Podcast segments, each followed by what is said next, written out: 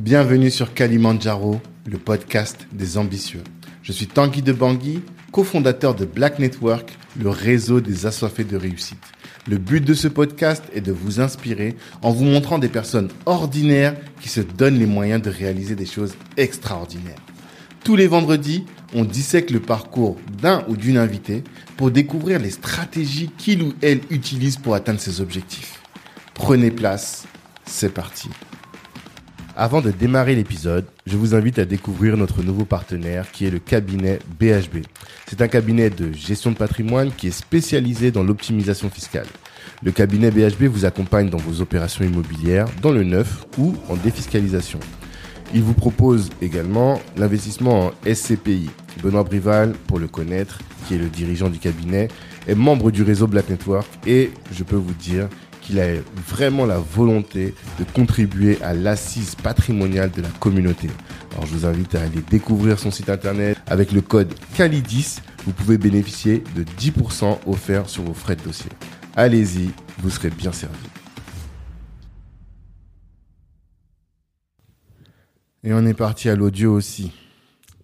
Maître Karine, bah, attends, Mazambumba Chitula. Oui, c'est ça. ça. Voilà. MMT avocat. Tout à fait. Bonjour. Bonjour Tanguy de Bangui. Ça va? Oui, ça va. Bon. Je suis très content de te recevoir sur Kalimandjaro, le podcast des ambitieux, parce que euh, de par ton expertise, de par ton parcours, je sais qu'on va avoir une discussion qui va être passionnante et instructive aussi. Ça fait longtemps qu'on en parle de ce podcast, maintenant on le fait et c'est cool. En tout cas, moi, je suis contente d'être euh, enfin là. Mhm. Mais euh, avec un peu, peu d'appréhension quand même. Ouais. Bon, c'est pas tous les jours qu'on le fait, c'est pour ça. Tout à fait. C'est normal. Euh, ma première question que je pose systématiquement, tu la connais, c'est celle de l'ambition. Tu es avocate, tu es, tu viens d'Afrique. En tout cas, t'es pas né et t'as pas grandi en France. Euh, moi, je sais que, et je dis toujours, t'as écouté l'épisode avec mon père, je crois. Je sais pas si tu as écouté. Si. Et euh, je dis toujours que vous, vous avez plus d'ambition que nous. Beaucoup. Vous avez une rage de vaincre, une résilience qui est plus importante. Et euh, c'est ce que je, c'est ce que je tire souvent de mon entourage qui, qui vient d'Afrique. C'est quoi ton ambition à toi? Ce, ce sommet-là que tu souhaites atteindre? Moi, je veux montrer que les histoires de puissance individuelle sont le moteur d'une croissance collective. Mhm. Alors là, au début, tu parlais de puissance individuelle. Je me suis dit, ah non, c'est pas nous. Moteur d'une croissance collective. Explique-nous, qu'est-ce que tu entends par là? C'est que je, je, je me rends compte en fait que chaque personne, chaque euh, individu, Mhm. justement quand il pense à son Kalimandjaro, à son Kilimandjaro, Ouais. finalement, ça, ça rejaillit sur les autres. Mhm. Et moi, ma perception, notamment des personnes de la communauté, c'est que fi- finalement, on avance grâce à ceux qui avancent. Mhm. Lorsque quelqu'un atteint un objectif ou euh, fait des choses, ça, nous, so- ça, ça semble aux autres aussi possible. Mhm. Possible non pas de faire exactement la même chose, Mhm. mais possible de faire ce qui est possible pour eux-mêmes. Et donc, quand je parle de puissance individuelle, c'est dans le sens où faire, être qui on est en tant qu'individu, faire ce qu'on a envie de faire en tant qu'individu, finalement, change le monde de ceux qui pensent que c'est impossible. Et je crois que cette vision-là, je- enfin, je, je, je l'ai depuis que j'ai j'ai 7 ans, parce que j'ai découvert, euh, je parle souvent de Simone Schwarzbart, qui- est Ok. guadeloupéenne, qui a écrit un- une collection qui a qui a façonné. Au début, je disais qui a transformé. En fait, ça, n'a- ça, ça a façonné toute ma vision du monde. Mhm. Elle a écrit à quatre mains avec son mari un six tomes qui s'appelle Hommage à la femme noire. Mhm. Et dans ces six tomes, bon, il y a, je crois que le sixième tome c'est sur la beauté, mais sur les, cinq tomes principaux, elle présente des femmes noires dans le monde. Elle parle de, on, a des femmes en Afrique. On découvre, je ne sais pas si tu connais Zoditou, euh, l'impératrice éthiopienne. On découvre, moi je ne connaissais pas par exemple la reine Galifuru, pourtant qui est euh, bah, au Congo, au Gabon, euh, en, euh, euh, Ah, je. On parle tout le temps de Nana Santewa. Ah, euh, voilà, elle, elle aborde, elle parle de ces, de Ok. ces femmes-là. D'accord. Elle parle de, donc de femmes africaines, de femmes euh, dans la Caraïbe, en Amérique latine, en- aux Mhm. États-Unis. Et en fait, à 7 ans, quand je découvre ces femmes, j'ai j'ai- j'ai même pas en fait, je, je, ne- je ne me positionne pas, je crois, comme comme si, euh, enfin, j'ai pas d'un coup, en fait, ma vision du monde, c'est que peu importe où je peux me trouver dans le monde, Mhm. je peux faire plein de choses. Parce que j'observe que ces femmes, quand même, ce qui est assez choquant, surtout quand tu vois les, les histoires des Américaines, quand tu vois les histoires, l'histoire par exemple de Maya Angelou, Mhm. tu, tu, tu, tu vois qu'elles sont dans un environnement d'oppression, euh, elles sont dans un environnement qui est difficile à, à- à vivre. Mais tu vois que ce sont des femmes, en fait, quand elles, elles racontent l'histoire de Rosa Parks, à un moment, Rosa Parks dit qu'en fait, moi, j'ai- enfin, je me suis pas levée parce que j'étais juste fatiguée. Elle raconte le début de la jour, de cette journée où Rosa Parks dit je, ne- je ne me lèverai pas. Mhm. Elle raconte le début de la journée jusqu'à ce qu'elle monte dans le bus et qu'elle dit, Mais en fait, ce jour-là, j'étais juste fatiguée. Certes, elle était fatiguée physiquement, Mhm. Et il y avait aussi cette fatigue Émotionnel, émotionnelle de euh, tout, tout, ça. Et donc, je, je, je réalise que ces femmes, individuellement, changent le monde. En réalité, elles changent leur propre monde. Mhm. Mais en quand tu regardes le- le- l'impact sur l'ensemble, tu te dis, mais en fait, chacune, juste en ayant été elle-même, en ayant vécu leur propre vie, en ayant fait ce qui était possible à l'instant T pour elles, elles ont fini par changer le monde. Et c'est pour ça que je me dis bah, que les puissances individuelles euh, sont le moteur d'un changement, de, de, de, de- d'une- évolution collective, parce que bah, euh, grâce à, à, à ce qu'a fait Rosa Parks, grâce, en fait, à- grâce à des petites choses, à des endroits différents, à des instants de vie, bah, aujourd'hui, il y a des choses qui ont avancé. Et donc, bah, moi, je- j'observe que cette, cette forte inspiration que j'ai ressentie grâce à ces femmes, bah, en fait, euh, c'est ça qui fait que je suis qui je suis aujourd'hui. Et c'est c'est ça qui explique ma vision du monde. Et pourquoi je, ne- je, je pense que je ne me sens pas forcément... J'ai beau rencontrer des, des, des difficultés, je pense que c'est aussi un moteur de ma propre résilience. T'as envoyé du lourd dès le départ, là. ah ouais, non, ce que t'as dit, là, c'est puissant. C'est ultra puissant. Et on commence tout de suite l'épisode comme ça, là. Je sais même pas ce qu'on va faire après. Mais c'est ultra puissant. Et ça me suscite tellement de questions, je sais même pas par quoi commencer. Tu vois, je, je vais toutes les dire et après on verra comment on les aborde. Mais en tout cas, la première qui me vient à l'esprit, c'est est-ce que c'est du fait qu'on soit noir qu'on pense comme ça, principalement? Tu vois? De cette pensée de dire euh, notre l'impact, le rôle. le- en fait, ça questionne le rôle modèle. En fait, je pense que ce que tu dis là, c'est qu'on a besoin de rôle modèle. Ça, On est tous d'accord avec ça et tout le monde le dit. Et euh, ces ces personnes-là, elles ont un impact important sur le sort de euh, du reste de la communauté. Et est-ce que ça, tu penses que c'est une spécificité liée aux noirs et aux minorités en général, je pense, euh, aussi, pardon, ou euh, les non-noirs, et on va dire les dominants en termes numériques ont la même problématique Ça, c'est la première question. Deux, je suis surpris que ça t'ait touché autant alors que tu as grandi en Afrique. Tu vois? Que normalement c'est des questionnements et peut-être du fait de ceux qui ont grandi, enfin du fait de grandir en tant que minorité, eh bien, tu as des questionnements qui sont des questionnements qui sont spécifiques. Et je pensais pas que sur le continent africain, tu avoir, pouvais avoir les mêmes questionnements. Ou bien peut-être que c'est avec le, le re- recul que tu réfléchis comme ça. Et troisième point, je suis désolé, il faudrait qu'on s'en souvienne. Mais troisième point, c'est aussi euh, euh, le risque individualiste. Tu vois Est-ce que hum, si on se dit, en fait, comment est-ce que c'est conciliable tout ça? Ubuntu, c'est je suis parce que nous sommes. Mais là, ce que tu dis, c'est je suis et ça profitera à nous. Ça nous profitera à tous. Tu vois? C'est, en, fait, ce que je dis là, c'est justement je suis parce que nous sommes. D'accord. C'est qu'en étant moi, je permets aux autres d'être. Mhm, oui. Ok. Et je permets aux autres de se souvenir qu'ils sont déjà. Parce que effectivement, il y en a qui n'ont qui, qui n'ont pas conscience, qui, en fait, qui vivent voilà au jour le jour. Et le jour où il y a, voient quelqu'un, ils se voient. tu vois? Et là, ils, ils, ont, ils prennent conscience presque de leur propre existence. Donc, c'est vraiment, je crois que c'est, c'est, c'est, je crois que c'est ça le réveil de l'Ubuntu. Mhm. Le réveil de l'individu permet, de- permet aux autres de se réveiller eux-mêmes en tant qu'individus. Donc, c'est là que, pour dire je suis, c'est parce que quelqu'un d'autre a, a, a manifesté son je suis. Mhm. Donc, je- Ouais. En fait, ce que tu, ce qu'on comprend, c'est que c'est pas clivant, c'est pas soit tu es individualiste, soit tu es communautaire, ou enfin, soit tu penses collectif. C'est même dans ton individualité et dans ton travail individuel, eh bien, tu vas impacter le collectif quand même. Dans ton individualité, tu révèles l'humanité de tous. Mmh, tu donnes des phrases là. Aïe, aïe, aïe. On commence bien, on commence bien. Ok. Donc là, tu as répondu à la question sur l'Ubuntu. Après, monopole des minorités. Tu, as posé la question par rapport à l'Afrique. Ben, moi, je, je, je pense que je t'ai dit que ça, ça vient. J'avais 7 ans à, à, l'époque où j'ai eu ces, ces réflexions-là. Mm D'ailleurs, je sais pas si tu as vu, dernièrement, j'ai publié un post euh, sur LinkedIn qui, qui, s'intitulait euh, Celle qui voulait devenir pasteur. Ah, j'ai pas vu celui-là. Eh bien, en fait, dans ce, dans ce, dans ce post, je raconte cette histoire en filigrane, hein, mhm.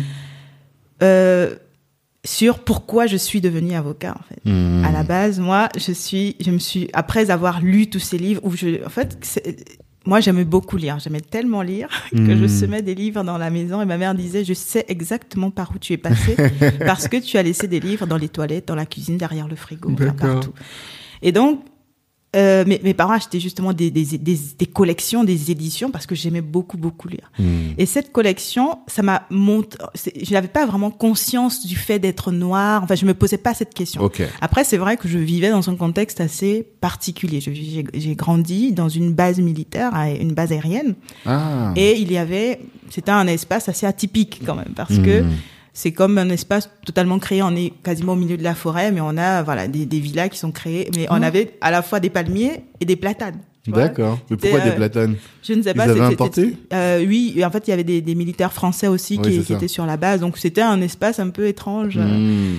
Oui, donc tu étais quand même confronté à l'altérité. T'étais pas. Oui, euh, sans, pour, sans, sans, sans, vraiment que je me pose la question. En fait, mhm. c'était, ça faisait juste partie de mon quotidien sans que ce soit un vrai sujet. D'accord. Sauf qu'en lisant ça, là, je m'ouvre au monde et je découvre, par exemple, qu'en Afrique du Sud, euh, il y a l'apartheid. Donc, à chaque mhm. fois, je, je partais à mon dictionnaire, c'est pour bien comprendre parce que je comprenais pas ségrégation, je vois je vois des choses que je ne vis pas puisque moi je suis je suis au Gabon, mmh. euh, dans mon espace il se passe il y a peut-être des sujets politiques mais ce n'est pas ma réalité. Mmh. Et mais sauf que en fait ce qui me choque quand je regarde ça, c'est que j'ai l'impression que dans ces histoires individuelles de femmes noires, la situation générale des Noirs, mhm. qu'ils soient au Brésil, qu'ils soient aux États-Unis, qu'ils soient en Afrique du Sud, mhm. ou même en, France, parce qu'il y a Dulcie September, par exemple, qui, qui vient jusqu'en France. C'est comme si il y a toujours un sujet. Mhm. Je me dis, mais en fait, le fait qu'il soit noir est un problème. En fait, je découvre que être noir, c'est ça. Il y a un sujet, quoi. Et ça me révolte parce que je, je, je ne trouve pas de logique à ce qu'ils soient maltraités juste du fait de du fait d'être voilà. Mm. Et donc c'est vrai que ça, ça, m'éveille à quelque chose. Et le, le, déclic qui se fait, c'est moi, je, je, lis l'histoire de, de, de, Coretta. Et en fait, vraiment, j'aurais dû emmener ces, ces, livres pour que tu vois comment ils sont construits. Mm-hmm. Elle parle aussi des hommes noirs. Donc, on, on découvre l'histoire de Nelson Mandela. Mais en fait, ils ne sont pas, ce sont pas les héros du livre. Il y a des, il y a des encarts sur des, des instants de vie mm-hmm. où il y a leurs conversations ou des choses comme ça. Mm. Et tout au long, bah, quand je lis l'histoire de Maya Angelou, je découvre un peu de l'histoire de Martin Luther King. Quand je lis l'histoire de. Rosa Parks, c'est pareil. Quand j'arrive sur l'histoire de Coretta, c'est pareil. Hmm. Sauf qu'à un moment, je découvre, c'est tout à fait la femme, de, Martin Luther. Et lorsque j'arrive sur le chapitre où il est mort, enfin il meurt, il est assassiné, ça me crée un choc parce que tant que en filigrane tout au long des histoires, il y a comme un guide ou quelqu'un qui est là, qui fait des choses aussi, mhm. aux côtés de ces femmes. Je, je, découvre, je lis l'histoire en fait. C'est, pour moi, c'est comme si je lisais un roman. Voilà, je mhm. découvre juste des nouvelles histoires. Sauf qu'à cet instant-là, je suis choquée parce que je me dis mais qui continue S'il est mort, qui mhm. continue en fait les, les à faire à, à, faire les choses pour que ça change? Et là, je me je me dis mais moi, je peux pas juste parce que je suis au Gabon rester sans rien faire. Hmm. Et je me lève, je vais dire à mon père, euh, je sais, je vais devenir pasteur. Et donc, bah, comme euh, Martin Luther Comme Martin Luther King. Hmm. Mais en fait, moi, dans ma tête, je suis en état de choc au moment où je viens lui parler. Mhm. J'ai vu son parcours. Je... Et donc, pour moi, tout, dans ma tête, tout est construit. Il y a un plan de vie là. Donc quand je vais voir mon père, c'est pour lui dire, je vais devenir pasteur. Donc lui, il, ça sort de nulle part. Il est en train de lire et il comprend Hmm. pas. On avait régulièrement, régulièrement la conversation sur euh, ce que je voulais devenir et tout ça. Et puis Mhm. là, vraiment, il- je suis déterminée. Je viens lui dire, bah, je sais, je veux devenir pasteur. Ok. Et donc, il m'écoute un peu euh, étonné. Et là, je lui dis, je vais faire euh, des études de théologie, un doctorat en théologie. Donc, je lui explique À, parce que, à 7 ans, 8 ans, 9 ans, mais quoi. parce que j'ai vu le, le Ah, parcours. bah oui, c'est donc, vrai, pour moi, Oui, voilà, oui, je me dis, bah, c'est ça qu'il faut que je fasse. Hmm. Et donc, je lui explique. Et là, je vois en fait qu'il, au plus, plus j'explique, plus il écarquille les yeux, il est Mm. ahuri, il est Mm. complètement, euh, il, comprend pas en fait. Ouais. c'est quoi, pourquoi Mhm. Et donc là, il me demande, mais pourquoi Hmm. Et je ressens, bah, à la limite, son inquiétude parce que c'est, mais qu'est-ce qui se passe. Pasteur, peut-être qu'il fait, lui, il pense certainement à à la religion parce que je commence à lui dire que je vais faire des études de théologie, je Mhm. lui explique euh, le doctorat, tout ça. Et je crois qu'il est, il ne comprend pas. Hmm. Donc quand il me demande mais pourquoi, je crois que là à cet instant, la, la, la petite fille a aussi en- envie de rassurer son père qu'elle, par rapport à sa réaction et je lui dis mais pour défendre les droits. Hmm. Et là il me dit bah tu- si c'est pour défendre les droits, tu n'as pas besoin d'être pasteur. Hmm. Il te suffit d'être avocate. Hmm. Et donc à quelque part à cet instant-là, il me prête en quelque Ouais, sorte ce métier, Hmm. voilà. Et, et, et, et là moi en fait je, je, je m'arrête deux minutes et je me dis ah bah oui logique. C'est suffisant. Voilà. Hmm. Donc quand on me, des fois je me dis, bah, si on si on me pose la question pourquoi tu es devenu avocate, c'était parce que c'était plus logique que de Hmm. devenir pasteur. D'accord. Et en réalité, c'est à cet instant-là que je, je, ça, ça reste en filigrane. Tout au long, je me dis pas, je vais être avocate hein, tout au long de ma vie. Mhm. Je, je, je- j'explore, je, je, voilà, je, reste ouverte, mais en fi- ce- ce- ça reste un fil conducteur tout au long de mes choix et de mes décisions dans, Hmm. voilà, de, d'évolution en quelque sorte. D'orientation professionnelle. Ouais. Franchement, c'est hyper intéressant. Là, là, on est rentré de plein pied dans l'épisode. Et hum, mais finalement, je vais quand même creuser un peu la question de, du Kilimanjaro, de ton objectif, parce que je comprends que la philosophie qui est derrière, quelle est l'idée, mais concrètement, comment est-ce que tu te vois, tu vois, dans 30 ans? Cette euh, personne qui défend les droits, cette personne qui euh, fait, qui est finalement un exemple individuel au service du groupe, mais concrètement, à quoi ça ressemble quand tu te projettes? Bah, finalement, quand, quand- cette phrase-là que j'ai dite euh, sur mon Kilimanjaro, ça date de décembre 2022. C'est là que la clarté est Mmh, arrivée. J'ai repensé justement à toute cette histoire de l'enfance, l'adolescence. J'essayais de repenser mon pourquoi. D'accord. Et, euh, et c'est là que j'ai vu qu'en fait, mon, mon but, c'était pas vraiment, c'était pas tant la question de défendre les droits. Mhm. C'était, je venais en, quand, quand je parlais de ça, en réalité, c'était cette inspiration de dire, il, faut, il fallait que je fasse quelque chose, moi, en tant que moi, en tant qu'individu, que je Mhm. trouve ce pourquoi je, j'étais là. Mhm. Comment ça se traduit aujourd'hui? Bah, C'est en, en mettant au service des autres ce pourquoi je suis bonne, Mhm. ce, ce en quoi je peux exceller. Mhm. Donc, après, ça peut, pour moi, tout ce que je fais n'est qu'un outil. Donc, aujourd'hui, mon outil, c'est le droit. Mhm. Donc, euh, j'utilise le droit comme un outil de développement d'entreprise. Mhm. Et je pense que l'entreprise, ce n'est pas seulement l'entreprise euh, capitaliste, euh, voilà, qui, qui pour euh, générer de l'argent. L'entreprise, c'est aussi entreprendre sa vie, et ça va passer par le fait de de mentorer, de, de d'apporter des réponses aux autres, euh, ou de conseiller, ou simplement d'écouter. Enfin, Mhm. je pense que c'est se mettre quelque part au service des autres en fonction de ce qu'ils viennent chercher chez moi. Voilà. Mhm. D'accord. En tout cas. Et euh, pour revenir maintenant un peu plus dans ton histoire, toi, tu as grandi au Gabon, tu as expliqué, dans, sur une base militaire, famille de militaires, tous? Non, ma- mes, mes parents sont par contre tous les deux dans la- la- l'aérien ou l'aéronautique parce que ma mère elle est, elle est contrôleur aérien Ok. civil et Hmm. mon père lui il est plutôt dans, dans l'armée de l'air donc Mhm. au militaire. D'accord, ok. Et euh, comment est-ce que tu quittes le Gabon, justement? Ben, au Gabon, généralement, après le bac, on a souvent des, des, des bourses et on, on sort la plupart du temps. Mhm. Et donc, euh, moi, j'ai eu mon bac, j'avais à 17 ans et euh, j'avais plusieurs options. J'avais été présélectionnée pour la France, mais finalement, je, mon nom s'est retrouvé sur la liste du, du Canada. Mhm. Ma mère trouvait que c'était trop loin, trop froid. Mhm. Et donc, on a demandé si on pouvait faire un changement et je me suis retrouvée en Espagne. D'accord. Et donc, je suis allée en Espagne. Euh, Madrid, cette- Barcelone. Euh, en fait, au début, euh, l'am- l'ambassade avait un, un accord avec la, la- avec Université. l'université de Léon. Donc, c'est une petite ville euh, de Castille et Léon. Pour, euh, en fait, là, on dit pour apprendre un peu le castillan un peu plus pur. Mhm. Donc, c'est on est on est un peu au nord de l'Espagne. C'est une toute petite ville. Hmm. Et donc, je suis arrivée à Léon pour apprendre uniquement la langue. Bon, j'avais déjà fait au lycée, mais pour être bien dans le bain.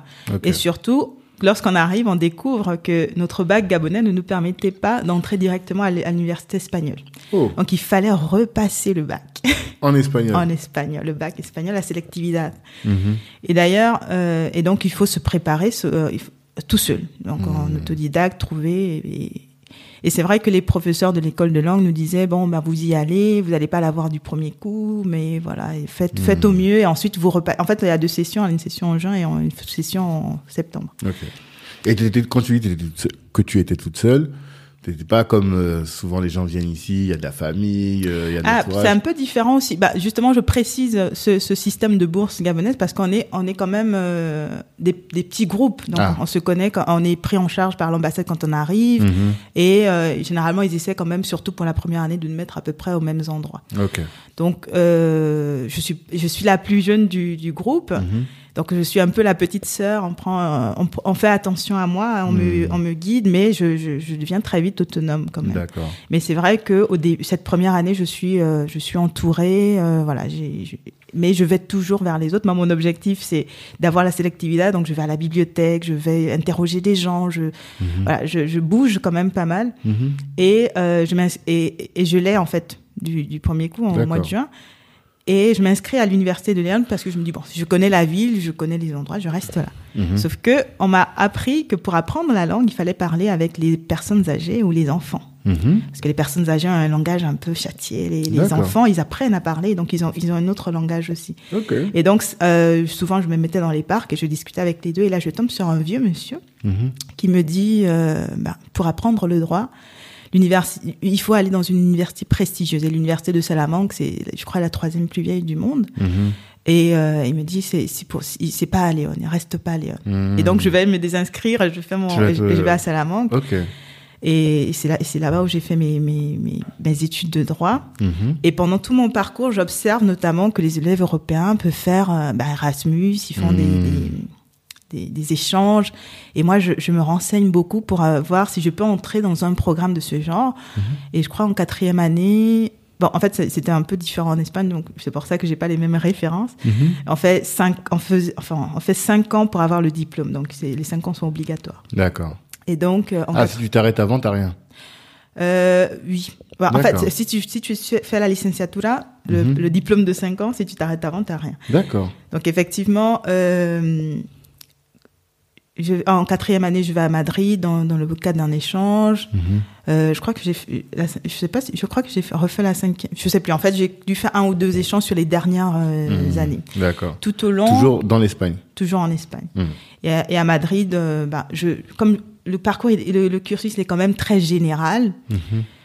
Tout au long, je me pose la question. Donc sur cette, comme mon mon, fili- mon filigrane, c'est quand même cette question de comment est-ce que je peux être Martha Luther King? Mhm. Je m'interroge. Ah, tu continues parce que justement, moi, la question que je pose souvent aux gens à ce stade, je leur dis, mais quand tu rentres à la fac, là, c'était pour faire quoi? Tu vas en fac de droit.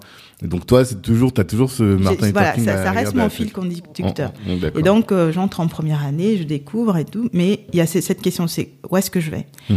Donc, je, je- au début, je, je me dis bon, bah, peut-être que je pourrais, en- à partir de la troisième année, euh, faire un double cursus en sciences politiques. Mhm. Et euh, voilà, je, je me renseigne et avec le temps, je, me- je, je me rends compte que c'est pas, for- ça ne m'attire pas vraiment. Mhm. Donc, je j'ai pas envie de le faire par défaut ou pour me forcer. Et ensuite, je me dis, bah, peut-être qu'il faut que j'aille plus vers le droit euh, international. Mais lorsque je, je découvre le droit international, je suis Ouais. Et droit international privé ou droit Public. Ah, ok. D'accord. public. Là, là effectivement, je. C'est très proche de la science politique. C'est ça. C'est pour ça. très- Mais c'est pas, c'est pas vraiment ça. C'est que là, tu découvres les fonctionnements de l'ONU, des ça. organismes internationaux. Et en fait, ça. tu te dis, mais en fait, euh, J'ai eu un- ce sentiment de pff, ça ne sert à rien. C'est vraiment un Ah. machin. Ouais, je me suis dit ça, c'est du, c'est machin. Quoi. Machin. C'est ce que dit, le- c'est- De Gaulle, je crois, qui disait Ah, que pas. le- l'ONU est un machin. D'accord. Et donc c'est vraiment. euh, j'ai pas l'impression que pas- voilà, j'ai pas l'impression que ça va vraiment avoir un, Hum, un impact. problèmes. D'accord. Et donc, euh, je, je, je, je, reviens à moi-même et je me dis, je, m'intéresse beaucoup au droit pénal et donc à la criminologie. Mais avant, parce que sur quel, sur quels éléments tu t'es fondé pour te dire ça, ça va, c'est pas efficace, c'est pas ce qui va régler le problème de la paix dans le monde, parce que l'ONU c'était ça quand même.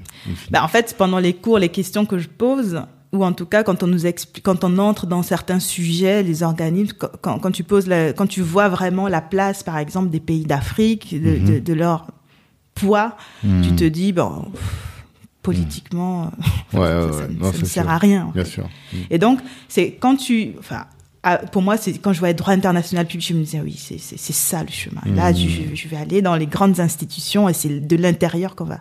Non. Et en fait, c'est cette expérience de l'intérieur où quand tu comprends le fonctionnement des choses, où je me Mhm. dis, bah non, c'est pas le bon chemin. Hmm. Et Alors, excuse-moi, je vais juste faire un petit peu d'explication pour les gens qui connaissent pas, parce que tu vois, on est juriste, on commence à Ah oui. dire, il y a des choses qui sont des acquis.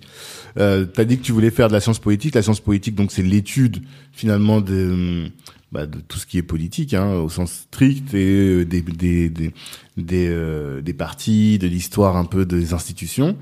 Et euh, quand tu as dit que tu voulais faire du droit international, je t'ai dit privé ou public, parce que le droit international, droit international privé, donc c'est les règles internationales qui sont relatives aux relations privées, souvent euh, mariages internationaux, euh, adoption, tout ça, et tout ce qui est privé, et commerce international voilà, aussi. Tout à fait. Et c'est pour ça que comme toi, tu es une avocate business, je me suis posé la question. Et mais toi, tu as préféré euh, droit international public. Et donc tout ce qui est public, c'est les règles de fonctionnement public, règles de fonctionnement des institutions, on en a parlé, ONU et autres. Et euh, effectivement, c'est plus pertinent par rapport à ton objectif d'être, euh, de, de faire de la science politique et finalement d'être un personnage politique. Tout Finalement, c'est ça. Mais tu déchantes. Et tu déchantes et tu vas vers autre chose. Mais comme bah, mon cursus des cinq ans ne sépare pas le public et le privé, donc on fait les deux. Hmm. Et avec le temps, je me rends compte que j'ai- j'aime bien tout ce qui est euh, droit des affaires, tout ce qui est commercial, tout ce qui est. Mm. Mais effectivement, comme je vois pas le lien entre Mhm. ça et ce, fa- ce fameux fil rouge, Ouais. je vois pas l'impact. Hmm. Au début, c'est pas forcément, ça, ça ne, ça ne me parle pas tant que ça. Hmm. C'est effectivement lorsque je vais à Madrid à ma quatrième année, Mhm. à la Rey Juan Carlos, donc l'université de Madrid, qui est, D'accord. qui est plus moderne, avec des programmes plus, plus actuels, que là, effectivement, ça me parle beaucoup plus. Mhm. Et je commence à, m'intéresser un peu plus en me disant, bah, c'est peut-être, euh, voilà, ça, ça, me- parle, Le business. le business. Ok. Ça me parle, même si à, à ce moment-là, c'est un choix que je fais, euh, enfin, c'est une orientation qui me parle à titre personnel. Je ne vois pas encore et je me pose pas tant la question que ça. Mhm. Je cherche quelque chose dans lequel je me, avec lequel je me sens à l'aise. D'accord. Et c'est vrai quand même que dès le début de mon de la fac, Mhm. il y a un truc qui me plaît, c'est Internet. Hmm. Et je m'interroge quand même tout du long dans toute cette recherche-là, mais vraiment de manière très très personnelle. Comment est-ce que est-ce qu'il y a du droit euh, qui touche à ça, à l'internet, au numérique Bon, je m'interroge, mais je trouve euh, rien. Il y a, il y a rien en fait. Mhm. Et je- je- j'entends parler un peu de protection des, des données les, pre- les, les premières fois, mais je, je, je vois pas vraiment. Mais je m'intéresse, mais vraiment à titre euh, com- complètement personnel. D'accord. Lorsque je termine, je cherche un, un master de spécialisation parce que je me dis bon, avec un cursus de, très général, Mhm. je- si, je, si je veux vraiment travailler, parce que moi mon intention c'était de rentrer au Gabon, Ok. Je me dis bah euh, là la question n'est plus n'est plus aussi générique de euh, comment impacter, en- mais c'est qu'est-ce que je peux faire pour mon pays? Comment est-ce que si je dois rentrer, qu'est-ce que je peux faire? Qu'est-ce que je pourrais mettre au service de mon pays? D'accord. et là, je me dis effectivement, bah, là, le droit des affaires fait, fait, fait du sens. Et donc, je me dis, bon, bah, mais dans quelle spécialité en particulier? Hmm. Qu'est-ce que...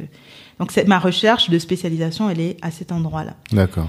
Et là, je cherche, euh, je commence à m'intéresser, est-ce qu'il n'y a pas un droit avec le numérique? Mhm. Et à l'époque, quand je cherche les masters, il y a un cabinet à Madrid, qui, c'est le seul d'ailleurs en Espagne, qui propose un droit des nouvelles technologies euh, à 30 000 euros que je n'ai pas. et, euh, et donc je cherche quelque chose qui a, même si c'est un, juste un module, mais qui a un truc euh, de ce genre avec la propriété intellectuelle. Je trouve effectivement un LLM en, en droit des affaires internationales. Et euh, je, voilà, je me spécialise et, je- et pendant mon stage, en fait, finalement, je suis embauchée par un cabinet espagnol. Mmh. Sur le cursus entre le Gabon et le début de ma carrière, en fait, c'est un petit peu ça. D'accord. Donc ben, là, on va parler de ton expérience euh, en tant que élève avocate puis avocate en Espagne. Euh, quelle est la différence? Déjà Mais non, même, on n'a même pas parlé de ça. Noir en Espagne. Moi, je, je sais que j'ai jamais vécu le racisme autant qu'en Espagne. Et une fois, je t'avais dit ça et tu m'as dit non, non, ici, j'ai pu sentir le racisme. Et je dis ça pourquoi? Mais je pense on devait avoir 19, 20 ans, tu vois, quand on allait en vacances, des gens qui sortaient de leur voiture, négrito, négrito, euh, dans les coins un peu reculés. J'avais l'impression que les seuls noirs que je voyais sur les stations balnéaires, c'est ceux qui cueillaient les oranges, tu vois. Moi, je suis jamais, j'ai pas beaucoup traîné à Barcelone, dans les grandes villes, mais vraiment dans les stations balnéaires et tout. Et du coup, je, et même, je me souviens même que quand on allait en boîte, nous, les Français, et surtout les jeunes de cité français, ont été très mal vus. Et euh, on, je me souviens d'un jour, on avait fait un grand groupe, on était partis, il y avait deux Français, des Allemandes, des Italiens. Les Italiens sont rentrés, les Allemandes sont rentrés, et nous, on nous a mis sur le côté. Tu vois Et ça arrivait très très souvent. Et toi, tu m'as dit non, pas du tout, c'est pas ça, c'est pas ça ton expérience. Ouais. Mais, mais surtout, je me rends compte que ce sont des expériences quand même très individuelles. Parce que, bah, effectivement, euh, c'est un son de cloche que j'entends beaucoup, mais ce n'est vraiment pas mon expérience. Ouais. Et donc, bah, à, à la, à la fac, j'étais souvent, la, enfin, j'étais euh, la seule noire de ma classe. Mais après, on était par exemple deux Gabonaises dans la même euh, fac, Mhm. et elle, elle- on n'était pas dans les mêmes groupes, et donc on était souvent euh, bah, les seules noires de notre classe. Hmm. Mais j'avais pas l'impression que c'était euh, Problématique. c'était problématique. Et surtout, euh, on n'était pas mis, de côté. On, avait. et par contre, ce que j'avais observé à- en première année, c'est que les groupes ils se formaient plus par groupes sociaux. Hmm. Je sais pas si socio-économiques, mais c'était c'était plus. Euh, je sais pas comment on traduit en, en français en fait pour euh, les enfants. euh, Par les- classe sociale, tu par veux dire. classe sociale, ça, oui, par voilà. C'était, mais mais c'est pas tant la classe sociale parce que c'était plus des, par exemple, il y avait des punks, euh, il y Mmh, avait euh, bah, les filles à papa, Oui, oui, y avait, voilà, c'était un peu comme ça. Ça, c'est souvent, je pense c'est partout comme ça. hein. Voilà, bah c'était, c'est voilà, on était, c'était pas très Racialisé. quoi. racialisé, voilà. Ouais. C'était pas vraiment, par exemple, il y avait beaucoup de latino-américains, mais on n'avait pas l'impression qu'il y avait des groupes de latinos et des Mmh. groupes de, non. D'accord. Donc ça c'était à la, à la fac je voilà j'étais souvent moi j'étais souvent un peu partout dans un peu dans tous les groupes j'avais un peu mon groupe de prédilection évidemment Mhm. mais c'est vrai que je j'avais pas de problème pour avec les naviguer punks aussi non par contre c'était ceux avec qui je, je ne parlais pas du tout Parce que ça, c'est vraiment bizarre. Pour beaucoup, je trouve que c'est bizarre. Bon, ouais. ouais, non c'est à un eux c'était vraiment le groupe avec qui euh, il Hmm. n'y avait pas d'affinité D'accord. et euh, et donc je, je, je me déjà depuis les depuis les l'école de langue Mhm. Bah, je naviguais quand même dans des environnements très cosmopolites, très, très, cosmopolites. Et donc, je, je me posais, en fait, je sais pas, mais la question d'être noire, à part le fait que j'étais souvent seule, Mhm.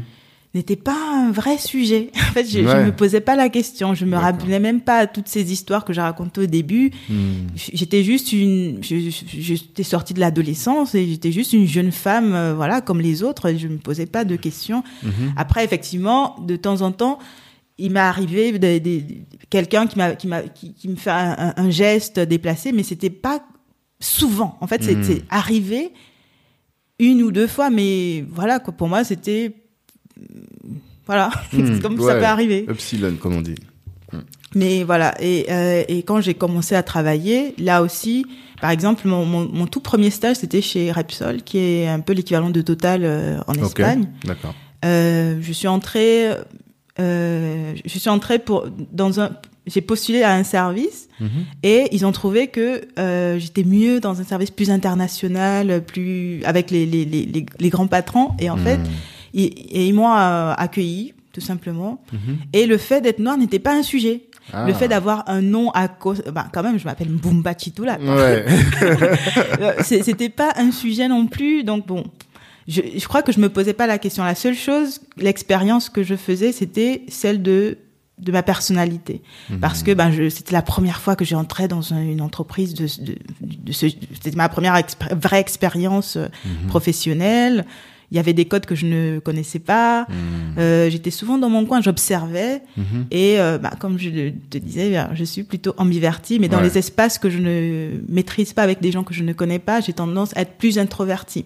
Et donc Mhm. c'est vers la fin du stage seulement que j'ai compris que bah, quand les autres allaient prendre le café, c'était peut-être intéressant. De... Ouais, tu as eu Yeah. les codes. Ça, c'est quelque chose qui revient souvent dans ce podcast, c'est les codes. Ouais. Et que quand on vient de l'étranger, et où qu'on est dans des milieux euh, qui sont étrangers de, de ceux où on, on évolue professionnellement, on n'a pas ces codes-là. Le small talk là au café où tout se gère, où tout se dit, où les grandes décisions se prennent finalement, eh bien toi tu les as pas et finalement tu passes à côté d'un certain nombre d'opportunités. Ça tu l'as compris tardivement. Oui, Est-ce tardivement. qu'il y a un événement qui t'a fait dont tu te souviens qui a été déclencheur ou Non, pas ça c'est, bah, ça c'est, oui. Par exemple, à la fin de ce stage, normalement, on devait me renouveler, mais c'était, je crois, vers, euh, au moment de la crise, je crois, vers 2008, par là. Mhm. Et donc, il y avait des, des, des, des coupes. Et Mhm. finalement, bah, ceux qui sont restés, c'était un peu, ils n'ont pas gardé tous les, les stagiaires, c'était bon, les premiers à, à- à sauter. Ça. Mais c'est vrai quand même que j'avais l'impression que ceux qui avaient pris le temps de tisser des liens Mhm. ont eu la possibilité d'un renouvellement très court d'à peu près trois mois. Mhm. Mais ceux qui finalement n'avaient pas, comme moi, créé de, de, de, de liens, Mhm. bah, en fait, euh, à la fin de, mon stage, bah, tout de suite, je suis partie. Et, euh, et mais, mais pour, pour autant, ça n'a pas empêché euh, que ces grands patrons, lorsqu'ils ont eu besoin d'avoir des informations sur sur le Gabon, j'étais la seule Gabonaise qu'ils qu'ils connaissaient. Mhm. bah, ils ont fait a- a- appel à moi pour euh, voilà m'interroger sur Ouais. des, des sujets. Mhm. Mais Et qu'est-ce que tu faisais alors, comme euh, euh, en sortant? Parce que tu as, dit que ton master c'est plutôt droit des affaires internationales. Il y avait un peu de droit des numériques dedans, mais quels, quels étaient les sujets que tu euh, bah, c'était plutôt beaucoup de commerce parce qu'en fait j'ai- j'ai fait un autre master. Moi, j'adore Ah. étudier.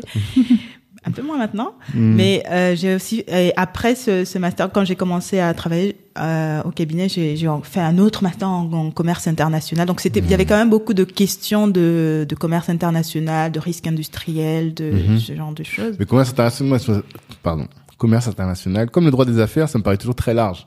Euh, quand très je- large. Ouais. C'était par exemple, c'était la, ça peut être euh, de la vente de, ma- de marchandises. Par exemple, on avait beaucoup de clients euh, assurants, assureurs. Mhm. Donc, ils assuraient des marchandises qui partaient du Mexique euh, pour, arri- pour arriver en, en, en France, mais qui- en passant par l'Espagne. Ils arrivaient en avion, il y a une partie en bateau. Enfin, Hmm. il y avait tout ce qui était transport aussi, beaucoup de droits de, de transport. Et donc, euh, si la, march la marchandise, par exemple, arrivait en mauvais état, il fallait trouver à quel endroit, euh, qui Hmm. était responsable de quoi. Donc, euh, la question de responsabilité civile, euh, ou des bouchons de champagne qui arrivaient, mais qui avaient un problème, euh, voilà. Mhm. Et, et il fallait déterminer avec un expert. C'est les litiges contractuels en fait. c'est beaucoup de litiges contractuels, tout à fait. D'accord, d'accord. Et euh, bah, donc tu fais cette partie-là, tu fais ton stage. Une fois que ton stage termine, tu rentres dans le cabinet, dans un cabinet d'avocat cette fois-ci. Bah, en fait, je commence mon, mon- je, je commence ma spécialisation. En fait. Je commence ma spécialisation et je- j'entre dans ce cabinet d'abord en stage, ensuite je suis, euh, bah, je suis embauchée dans ce cabinet. euh, Mais en tant qu'avocate ou en tant que juriste? Parce que là, jusqu'à présent, Au t'as pas début, encore en passé fait, les... en Espagne, on n'a pas ce, ce statut de. Bon, maintenant, oui, ça a changé juste après avec moi. les LMD, je pense. Oui, Ouais. ça, ça a changé. Et donc, il n'y a pas de statut d'élève avocat. Tu es un peu, euh, tu es avocat stagiaire en quelque Ah, sorte. oui. En France, avant aussi, c'était comme ça. Tu faisais deux ans de stage avant d'intégrer, de devenir avocat. Ça. Mais il y avait quand même un concours avant. Mais en Espagne, non. En fait, tu prêtes serment. Hmm. Tu, tu prêtes serment et puis tu, voilà, tu Tu travailles. commences à bosser. Ah ouais Il n'y a pas de concours. Maintenant, si. Hmm, Donc ils ont mis, euh, mais en fait, tu prêtais serment euh, même dès la sortie de la fac, tu, tu pouvais prêter serment. Mhm. Et euh, le statut, par exemple, d'avocat salarié est très courant, pas comme en France où on est, où la majorité sont plus des collaborateurs ou des indépendants. D'accord. Voilà. Et alors, quand tu commences dans ce cabinet, qu'est-ce que tu fais? Comme euh, Eh ben moi, comme j'ai un, j'ai profil beaucoup plus généraliste, je- ce, ce cabinet ils sont très maritimistes, donc, Mmh. euh, voilà, très droit des transports. Et donc moi, euh, je viens, je suis la seule francophone, Mhm. et euh, ils ont ils ont quelques dossiers français, ils ont un peu du mal. Et donc Mhm. moi, je j'apprends sur le tas. et les dossiers français ou francophones, en tout cas, commencent à avoir euh, du succès. Donc, on crée finalement, on met en place quasiment un, ah, un département d'affaires francophones. Et euh, les gens les, les clients euh, découvrent qu'il y a une africaine Hmm. dans le cabinet qui est francophone. Et donc là, on a des dossiers, par exemple, de litiges, euh, les mêmes litiges contractuels en RDC. en- Hmm. voilà, on, on commence à voir un peu plus et on s'ouvre. Moi, je parle de droit WADA. Je, voilà, donc le cabinet s'ouvre à d'autres choses qui n'avaient pas. tu l'as étudié, le droit au WADA Non, tu l'as pas Oui, étudié bah, à ah, mais moi, à- à- pas en autodidacte parce que Ah oui, ça, voilà, m'intéressait, Oui, parce que je, Mm. surtout que je me disais que oui, je passais ce, pour moi, ce début d'expérience professionnelle. Mon Mhm. objectif, c'était quand même de rentrer au Gabon. Hmm, Donc. Pour moi, c'était ne pas re- euh, rentrer avec un, un bagage, avec une expérience. Et donc, Mhm. c'est pour ça que, effectivement, au cabinet, je leur parle du droit WADA. J'avais créé même une, une- euh, un club de euh, droit WADA à Madrid. Voilà, je, m'active et Mhm. surtout, je mets en avant euh, bah, que l'Afrique, qui est un peu mal connue en, en, en Espagne, Mhm. qu'il y a du potentiel et notamment, il y a des investisseurs espagnols qui s'intéressent pour... euh, euh, les promoteurs immobiliers, pour euh, Mhm. par exemple en Espagne, on utilise beaucoup le bus. En France, on utilise beaucoup le train. Mhm. En Espagne, c'est beaucoup le bus pour se dé- déplacer. D'accord. Donc, par exemple, c'est c'est des choses aussi où ils se disent ah ben peut-être qu'on pourrait euh, Vendre des bus. voilà ou euh, proposer ce, ce genre de choses. Donc, bah, je, je discute aussi avec ces, ces investisseurs qui, qui s'intéressent à l'Afrique et voilà. Mhm. Donc, il y a beaucoup de J'essaie de faire un peu le lien entre Mhm. l'Espagne et, euh, et, et Et l'Afrique la Fran- francophone. ouais. Parce que quand tu dis francophone, c'est ça, c'est pas la France, c'est vraiment tout l'espace francophone et tout l'espace francophone, tout à fait. D'accord. Et donc tu fais ça et t'es bien accueilli. Enfin le l'expérience de collaboratrice au sein d'un cabinet euh, espagnol se passe se déroule bien? se déroule très bien. D'ailleurs, Mhm. lorsqu'ils ont des, des vraiment, j'allais dire des opérations marketing. Hmm. En fait, je suis, euh, c'est-à-dire que les associés, lorsqu'ils vont à des à des événements importants, ils doivent rencontrer des des, des, des clients importants. Il il Ils m'emmènent. Ok. Si- presque systématiquement, je suis la seule collaboratrice qui pa- participe à ces réunions euh, Hmm. parce que ça donne vraiment cette dimension internationale aussi au Mmh. cabinet. Ça, ça, ça, leur, ça, rassure les clients de se dire ah ben lorsqu'on a des dossiers notamment euh, francophones, Ouais. c'est un cabinet qui compte parce qu'ils Mmh. ont euh, C'est marrant quand même. hein. ah bah, quand même. C'est devenu l'atout, l'atout euh, business du stratégique du cabinet quoi. C'est marrant. D'accord. Mais alors pourquoi tu viens en France? Dans cette période, là, justement fin d'année de la fac, euh, spécialisation, tout ça, j'ai rencontré mon celui qui est aujourd'hui mon, mon mari. Hmm, qui est français, qui a de la famille en Espagne. Et bon, ben, on, on est un peu en- à cheval entre la France, l'Espagne. Euh. Hmm.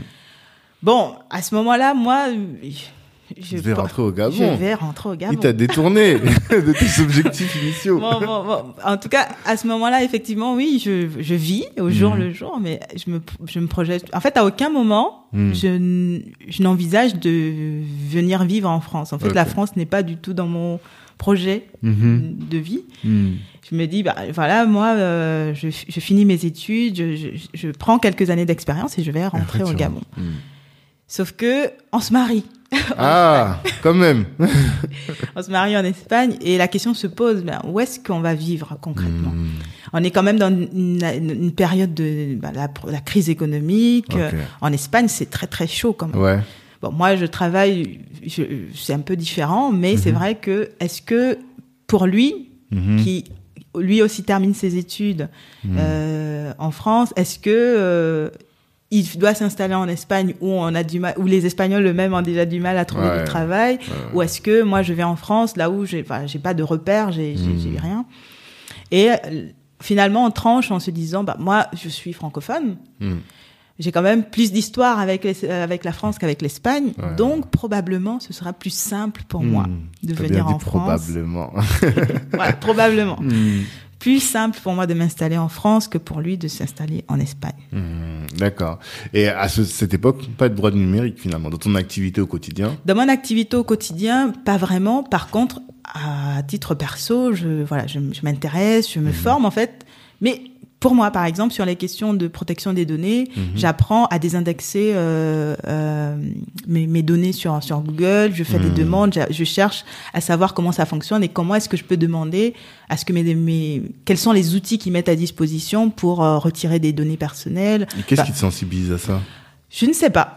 Euh, vraiment, c'est quelque chose, c'est vraiment euh, très personnel. C'est, mais c'est vrai aussi qu'à ce moment-là, c'est, je commence à travailler et bah, entre mes 18 et mes 22 ans, 21, 22, j'ai quand même euh, les tout premiers réseaux, tu sais, High Five, Gaza, Gabi. Mhm. J'ai quand même euh, publié plein de trucs sur des forums, euh, Ouais, voilà, des hommages euh, très dithyrambiques à Amadou Kourouma, des choses comme ça.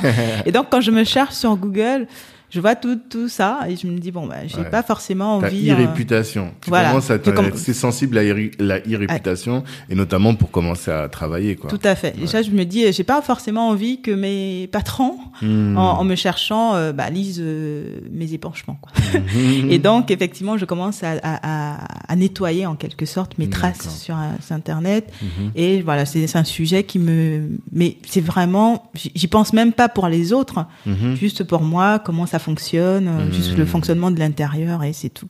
D'accord. Et donc ça, tu fais ça. T'es pas encore euh, dans un, un euh, j'allais dire étiqueté, étiqueté droit de- du numérique. Mm. Tu viens en France. Comment ça se passe au départ? Bah, déjà, de, de, de, de l'Espagne, je commence à postuler. Mhm. Et là, je, comp- je en, en Espagne, les femmes ne portent pas le nom de leur mari. Les femmes gardent leur nom et tr- le transmettent à leurs enfants. Mhm. Donc, les enfants portent le, le nom de leur père et le nom de leur mère. Le premier et le deuxième. Ils Ouais. ont tous deux noms. Et donc, là où en Espagne, mon nom n'est pas un sujet, je constate que euh, selon comment je m'appelle, Mhm. euh, parfois par erreur parce que j'ai pas fait le suivi, j'ai envoyé deux, deux fois ou trois fois dans la même période le, la- CV. le même CV, mais des fois j'ai rajouté euh, Mazan, des fois j'ai j'ai pas mis. euh, Les noms derrière. et en fait, selon selon comment j'ai envoyé, bah en fait j'ai trois réactions différentes. Ouais. Si tu t'appelles Karine Mazan, ça va. On m'appelle à un entretien. Si je m'appelle Ouais. Pumba Plat, j'ai pas de réponse. Si je m'appelle Mazan Plat, Ouais. j'ai au moins j'ai une réponse mitigée. Mhm. tu vois. Bah, au début, je- j'avais pas encore, euh, c'était pas ce au début quand, de l'Espagne, je le percevais pas vraiment. Je- Mhm. je- J'observais, mais voilà. Donc de- des fois, j'ai su parce que j'avais mis Mazan, j'étais venue, mais je ne m'étais pas approprié parce que bon, je, Mhm. Quand j'arrive en France, j'observe que la plupart de mes documents ne portent que Mazan. Donc là, je, je me demande qu'est-ce qui se passe. Mhm. Donc je me dis bon bah peut-être qu'effectivement, ça peut être plus simple de mettre le Mazan. Et là, je, je- je passe énormément d'entretiens. Sauf que lorsque je vais aux entretiens, les gens sont comme surpris parce que Mm. des fois on m'appelle pour dire votre profil très international, très riche. Mhm. Et quand je me présente, j'ai l'impression qu'en fait Le profil est plus international, il est plus riche. oui, là, là, là, il, il comme, c'est vraiment, on a l'impression qu'il y a une dissonance Ouais. entre euh, Mm. ceux qui les attendaient et qui ils voient. Mhm. Et donc, je ne comprends pas. Donc, au début, vraiment, je ne comprends pas ce qui se passe. Mhm. Jusqu'à ce que je commence à faire le, le point depuis que je postule de l'Espagne et je me rends compte que le nom Mhm. a, est un sujet. Et est-ce qu'on peut dire que en Espagne, ton profil était rare et euh, il ne pouvait pas faire l'économie finalement d'un profil comme le tien, alors qu'ici, je pense des profils qui ont un rapport avec euh, le monde francophone, il y en a plus, et même des profils afro, il y en a beaucoup plus. Est-ce que euh, ça joue à ton avis ou pas du tout?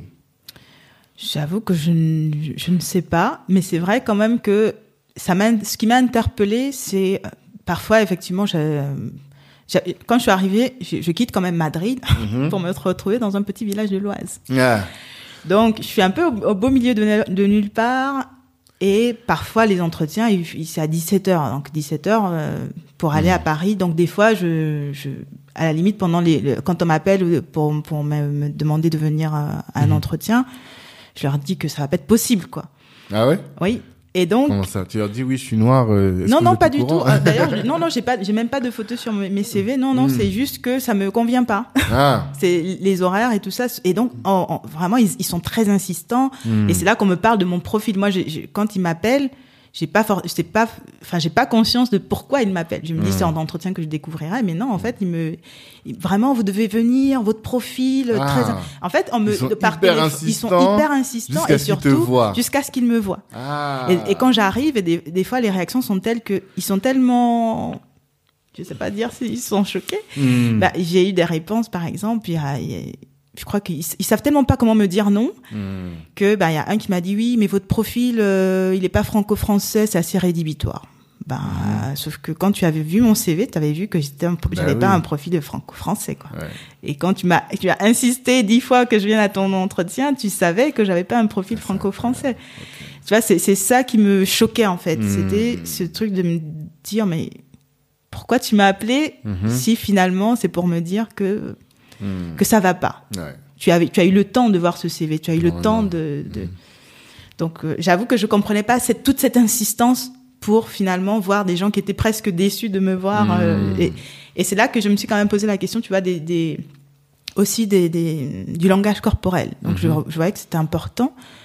Et j'avais un peu de mal avec ça. Je, je regardais, donc il faut regarder dans les yeux. Tu vois, il y, y a souvent des, des, des trucs de Mais Est-ce que tu préparation. peux les donner justement pour, euh, en tout cas ceux qui, ceux qui t'ont euh, interpellé et comment est-ce que tu as fait pour euh, surmonter ces difficultés? Bah, là, je pense que j'aurais dû le regarder avant et Mm. j'ai- je crois que ces derniers temps, j'ai plus regardé parce que Mhm. je me suis rendu compte que bah il y avait beaucoup de, de règles de langage corporel qui ne Mhm. matchaient pas avec ma façon d'être. Ouais. Et donc ça me mettait plus quand je, quand je préparais mon entretien en disant bah il faut faire attention à poser ses mains par exemple sur la table ou sur Hmm. Enfin la manière de poser les mains, la manière de regarder. Quand je pensais à tout ça, ça me Ouais, ça paralyse, ça paralyse. En tout ça, cas, me- ça voilà, c- pollue. ça pollue énormément. Ouais. Et donc, euh, moi, j'ai arrêté de regarder ça. Mhm. Mais ça, mais ça m'avait interpellée parce que je me suis dit, j'ai commencé à réfléchir, euh, à me dire, est-ce que, euh, par exemple, sur le fait de regarder droit dans les yeux. Mhm.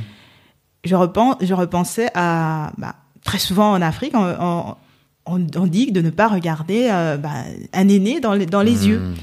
Et je me disais, mais en fait, j'ai commencé à me demander l'expérience que les autres, no- enfin, j'allais dire noirs, mais les autres Africains, en tout cas ceux qui ont eu cette éducation-là, vivaient par rapport à cette injonction de, de, de, de, ne, de ne pas regarder et comment est-ce que ça, ça ne desservait pas justement Ouais. dans les entretiens? Parce que bah, tous les entretiens ne se sont pas passés comme ceux que j'ai décrits. Hein. Mais effectivement, je me, je me fais, quand je faisais mon bilan à chaque entretien, je me demandais ce qui pouvait euh, m'avoir desservi. Mhm. Qu'est-ce qui pouvait avoir été euh, rédhibitoire? Oui, c'est quand même. Mhm. Et donc, euh, en dehors de mon parcours non franco-français. et donc, je, je, voilà, je m'interrogeais un peu sur ça et je me disais, ah ben, ceux qui, par exemple, ne regardent pas dans les yeux, quelle était l'interprétation qui, qui, était, qui en était faite? Ouais, Et c'est là fuyant. Voilà. Et donc, euh, qui peut être perçu comme fourbe, enfin, ce genre de choses. Et je me disais, mais en fait, on ne vit pas du tout la même expérience. Là où toi, tu vois un fourbe, l'autre, il Mhm. voit quelqu'un qui est respectueux. Tu vois. Et donc, c'était aussi, euh, enfin, ce sont des questions que je me suis un peu posées avec le Mhm. temps. Et puis, euh, je me suis plus ou moins adaptée jusqu'à ce que je prenne la décision. Bah, parce qu'en fait, à ce moment-là, Mhm.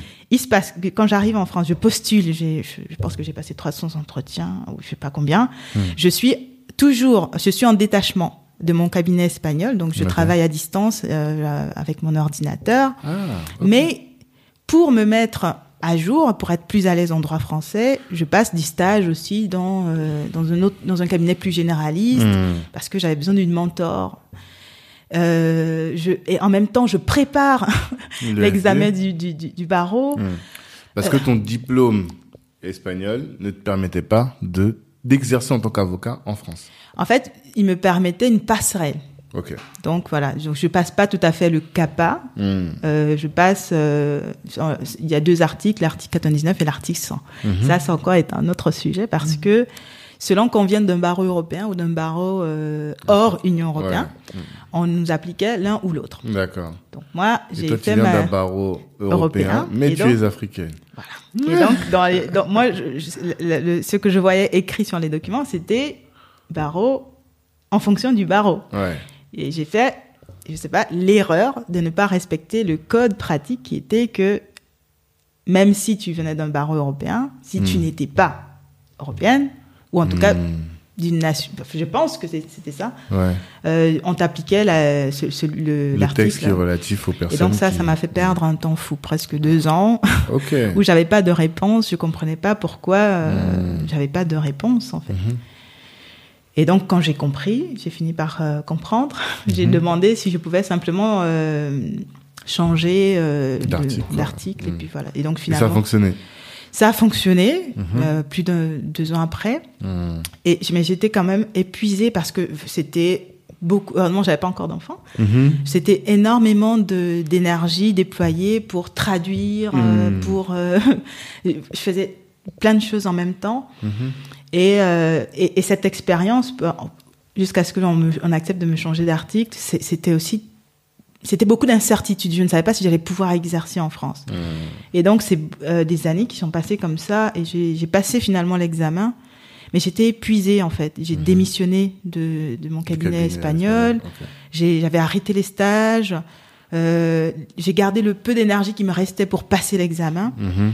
D'ailleurs, je, je, je- je l'ai raté le- la, la première fois, je l'ai repassé quelques mois après. Mhm. Mais quand j'ai terminé, pour moi, mon intention, c'était pour comme boucler la boucle, et mon intention a été de ne plus jamais exercer la profession Oui, tu d'avocat. m'avais dit ça, je me souviens. Et donc, quand je Tes termine, rêves de, Martin Luther King, là, ils étaient loin. Ça t'a épuisé, quoi. J'étais épuisée, j'étais vraiment épuisée par tous ces entretiens où, euh, voilà, en fait, j'avais comme, l'im- je, je baignais aussi quand même dans cet environnement d'avocat, mais Mhm. j'avais l'impression, en fait, qu'il y avait énormément de codes que, de manière totalement kinesthésique, je pouvais sentir presque Mhm. sur moi, Mhm. mais que je ne pouvais pas décrypter. Je me demandais, mais il y avait plein de choses comme, tu vois, euh, vous ici vous parlez beaucoup du 9-3, tout ça. J'avais pas ces codes. Ah, oui, oui, oui. Selon là où tu habites, la cité, bah pour moi la cité ou le quartier, c'est juste quelque chose qui existe, c'est un découpage. Quoi. Oui, oui. Or, ici, dire que tu es d'une cité ou d'un quartier, ça a une connotation spécifique. Voilà. C'était des codes que je n'avais Oui, pas, que je ne comprenais pas. Ce qui est normal. Tout à quand fait. tu viens d'étranger. Et donc, c'était Mais que ce perturbant. soit, et en fait, est-ce que tu veux dire que par rapport à l'Espagne, l'omniprésence des codes, enfin que on- ici on vit avec une omniprésence de codes. Déjà, il y en a beaucoup. Ils sont très importants pour l'insertion, beaucoup plus qu'en Espagne. Enfin, Je n'ai pas eu par l'impr- rapport à ton expérience en tout cas. Après, je ne sais, je ne sais pas si le fait d'être, euh, enfin, si la sortie d'adolescence a joué et donc ça a été beaucoup plus subtil, je sais Mhm. pas. Et donc peut-être qu'en Espagne, effectivement, je l'ai pas vécu comme ça parce que ben j'ai suivi le flot Hmm. ou parce que j'étais plus entourée, je sais pas. J'avais encore, tu vois, mon entourage un peu gabonais à ce moment-là. Mhm. Ou est-ce que je sais pas en fait, mais c'est Mhm. vrai qu'en France ça m'a beaucoup, fra- ça m'a frappé en fait, ça m'a énormément frappé. J'ai j'ai eu l'impression que tout le monde était euh, voilà dans un, une case très précise Mhm. selon où tu habites, comment tu t'appelles, ton apparence. En fait, j'avais l'impression que c'était très présent Hmm. et j'avais pas eu cette perception en Espagne. Bah, je, je, je pense que ça existe parce que effectivement tu as quand même des espaces où tu as les latinos, où tu as les, les, les noirs à- à- africains, tu as, il y a, je crois qu'il y a quand même ces espaces là, Mhm. mais dans l'environnement professionnel ou dans, dans la vie de tous les jours, j'avais pas, Tu ressens moins. je, je, le ressentais pas en fait. Hmm. Mais après c'est beaucoup aussi mon expérience personnelle parce qu'il y a des personnes qui ont, qui ont eu d'autres expériences euh, Mhm. moins agréables comme celle que tu as pu euh, Vivre. D'accord. D'accord. Et donc, comment est-ce que tu t'en sors une fois que tu finis ton master, enfin pardon, ton l'EFB, l'examen Mhm. d'en- d'entrée à l'EFB, en tout cas la passerelle pour in- intégrer l'EFB. Comment est-ce que ça se passe et comment est-ce que tu euh, tu tu finis finalement réussis à t'insérer professionnellement? En fait, à ce moment, en fait, euh, à, à- l'instant, en fait, mon, mon, mon- ce que je me dis, c'est, euh, je n'exercerai plus jamais comme avocat. Mhm. Pour moi, je reçois le mail qui me dit euh, félicitations, et en fait, je n'ouvre même pas la pièce jointe Ah ouais. du tout. D'accord. Et pour moi, ça se termine. Parce Mhm. que j'ai investi beaucoup d'argent au prix barreau, enfin, tout ça. Il Mhm. fallait faire les, les, les traductions, les, les homologations. Ouais, des diplômes et autres. Hmm. Et donc, voilà, c'est terminé. C'est un chapitre de ma vie qui se termine. Mais je suis aussi, je suis, euh, à l'époque, je ne savais pas, je suis en burn-out, en fait. Je suis épuisée de tout ça. Et, euh, et j'ai beaucoup perdu confiance en moi. Ce, Mhm. ce, ce truc de s'entendre dire, mais vous n'avez rien fait de votre vie parce qu'on ne sait pas comment te dire non à ton CV, Mhm. bah, de, s'entendre dire que ton profil est rédhibitoire parce que, ben, voilà. Mhm. Là où, en Espagne, justement, j'étais unique dans, dans, dans, dans mon profil, Hmm. là, j'ai au fur et à mesure l'impression d'être rien. Hmm. J'ai vraiment cette impression d'être rien. Mhm. Et donc, je, je, je commence à, à, à changer mon CV. Euh, Je me dis, bon, bah, peut-être qu'il faut que je cherche. Tout ce que je veux, c'est retravailler, Mhm. peu importe où.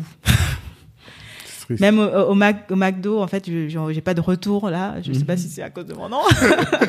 Mais bon, j'ai pas de retour du Mhm. tout. Mhm. Euh, je, je, poste, je mets, euh, par exemple, assistante, secrétaire. Je me dis, bah, les métiers plus administratifs, tu vois, je me Mhm. dis, bah, ça, c'est des choses que je, même si c'est pas mon expérience, je vais facilement, je vais probablement plus, plus facilement m'adapter. Hmm. Donc, euh, je cherche des références. Je dis bon bah, il faut, ça c'est un poste qui est à peu près bac plus 2. Donc, je, je mets, euh, je sais pas, bac, euh, licence de ceci. J'essaie d'adapter Hmm, un tu petit peu. Je un peu ton- trafique euh, ouais, ton tout. CV. Et je fais du porte à porte parce que là j'habite à Compiègne. Et je vais dans les, des, des- chez des experts comptables, chez- je, je vais partout déposer ces CV tout trafiqués. Mhm. Et euh, je passe devant une, agence AXA et il me reste un CV qui est mon vrai CV Hmm. où c'est écrit avocat. Mhm. Et là, euh, je me, mais j'ai pas envie de, j'ai pas envie de rentrer chez moi avec cette, cette page et j'ai pas envie de la mettre à la poubelle parce qu'elle est mes données personnelles. Hmm. Et donc je, je me dis bon bah j'arrête. Protection des données, on y reste. Et donc je me dis bon bah je, je je vais le laisser là et puis tant pis. Mhm. Sauf qu'à ce moment-là, celle qui prend le CV me dit attendez. Et elle appelle le patron, elle lui montre le CV, ils vont parler, il me rappelle et, et là il me dit est-ce que vous pouvez revenir pour un entretien? Oh, Mhm. ok. Et donc je, je passe deux trois entretiens et là il me dit mais il, m'appelle maître déjà Hmm. et il me dit euh, mais vous vous rendez compte que vous êtes surdiplômé parce que tout ce temps où je dis euh, je, je me cherche un petit peu Ouais, toi, t'avais oublié. en fait j'ai- continué à, à me former en droit français parce que là plus je perds confiance plus j'ai envie d'être au niveau Ouais.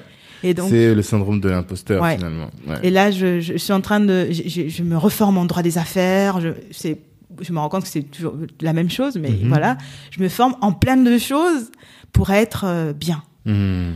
et il me dit mais vous vous rendez compte que vous êtes surdiplômé? Il me dit j'ai un poste de euh, je sais plus comment gestionnaire de sinistre parce que j'ai quelqu'un qui va partir en, Congé mat. en, en congé mat, Mhm. Mais c'est un poste bac plus 2, il me dit. Hmm. Sauf que moi, en fait, justement, en Espagne, j'ai pas ce truc de bac plus 1, bac plus 2, ça, ça me dit rien. Mhm. Moi, ce que je veux, c'est travailler. Ouais. Et, et surtout, je me dis, c'est quelque chose que je n'ai jamais fait, je vais forcément apprendre quelque chose. Hmm. Donc, j'ai pas l'impression de me rabaisser ou, enfin, pour Mm. moi, c'est quelque chose de différent. Mhm. Si j'ai au moins les, les compétences qui me permettent de, de prendre le poste, ça me va. Hmm. Il me dit vous n'aurez pas de statut cadre. Enfin lui il est inquiet Ouais. que je ne que je n'entre pas que enfin que ça, ça ne me convienne pas. Et moi je lui dis que si. Il me dit mais qu'est-ce que vous voulez? Et Je lui dis bah moi je veux juste travailler. Hmm. C'est tout. Et il me il me prend euh, donc pendant un an je suis dans ce dans ce cette agence Mhm. et euh, en fait je fais un, plus que la gestion des sinistres parce que les gens viennent aussi pour des questions juridiques et donc j'interviens et les gens sont très très contents et d'ailleurs ils veulent me garder. Mhm. Sauf que pendant ce temps je suis tombée enceinte. Ok. Et, euh, et donc je pars en congé. Enfin, c'est un CDD, donc je, je- Ça prend ça, fin ça et prend tu fin. Et il me dit, bah, après votre congé, si vous voulez, vous sa- sachez que vous avez un poste ici. Mais Et là, t'as retrouvé confiance en toi. pas tout à fait. Mais Mhm. j'ai découvert autre chose. Je suis dans un autre environnement et voilà, je suis neutre. Mhm. Voilà, je suis, je, je, je me pose quand même des questions. Est-ce que parce que quand même, je suis dans un poste qui est un peu plus commercial aussi, Mhm. euh, mais c'est très intéressant parce que j'ai l'impression que cette expérience m'a permis de me préparer à ce que j'ai, à, à ce que je fais aujourd'hui. D'accord. Parce que là, je découvre, on a des réunions euh, sur les chiffres, sur Mhm. l'évolution, sur les stratégies clientèle. Enfin, il y a, il y a des choses, voilà. Dans l'autre cabinet, j'étais très opérationnelle. J'étais Mhm. dans mes dossiers, je pensais à mes stratégies juridiques, Mhm. judiciaires, mais pas, mais sûrement pas aux chiffres du cabinet. C'était pas mon Mhm. problème, c'était Ouais, pas mon vois. sujet. Là, je découvre euh, une entreprise de l'intérieur euh, et, et ce qui se, ce qui se passe dans, en coulisses et derrière, comment tout s'organise. Mhm. D'accord. Et donc, bah, voilà, je termine cette expérience euh, avec la naissance de mon bébé. Quoi. Et donc, naissance de bébé, tu fais ton euh, congé mat, mais j'imagine que dans cette période-là, tu as une euh, un déclic quoi qui te dit mais attends, je suis quand même euh, Karine, tu vois, je peux. Qu'est-ce qui t'a donné cette euh, cette idée, ce déclencheur, ce trigger comme ils disent, Bah, la matrescence. la matrescence. Ouais. Ouh. En fait, la, naissance de, de- de mon fils, je vis une matrescence. Je, je me demande, je, je vis un, un chamboulement qui fait que je, ne sais plus qui je suis. Donc déjà, je sors d'une période très floue, très di- très difficile, Hmm. et euh, je commence à, je, voilà, je, viens d'avoir 30 ans Mhm. et je suis, il y a ce passage qui est là, il y a cette maternité, Mhm. il y a cette période où, au niveau professionnel où je ne sais plus trop où j'en suis, Mhm. et je me demande mais qui suis-je? Mhm. Plus rien n'a de sens pour moi. Je, je, je prends mes vêtements et je les jette. je Ah ouais. jette euh, tout, mon- tout mon armoire quasiment. En fait, je, je suis comme en perte de repère et une recherche d'identité. Mhm. Et, euh, et mon mari qui a, qui a eu quelques, enfin l'année d'avant, qui a eu un bilan de compétences, Mhm. Me dit ah va voir cette dame qui est qui est coach RH, D'accord, discute avec elle au moins, ne serait-ce que pour euh, voilà pour avoir des pistes. d'accord.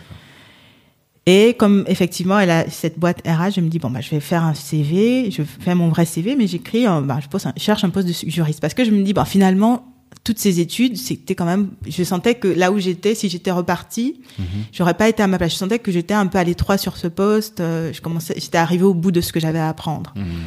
Et donc je me dis bon peut-être que juriste en entreprise et avec un bébé, des horaires fixes et des choses comme ça. Donc je suis un peu plus Mhm. pragmatique. D'accord. Donc quand je vais la voir, je vais avec mon CV qui est écrit juriste et on discute. Et là, elle m'écoute, mais moi, je, je suis, je pleure pas, mais voilà. Bah, Mmh, après, je viens d'avoir un bébé, quoi. je suis quand même un peu sous hormones.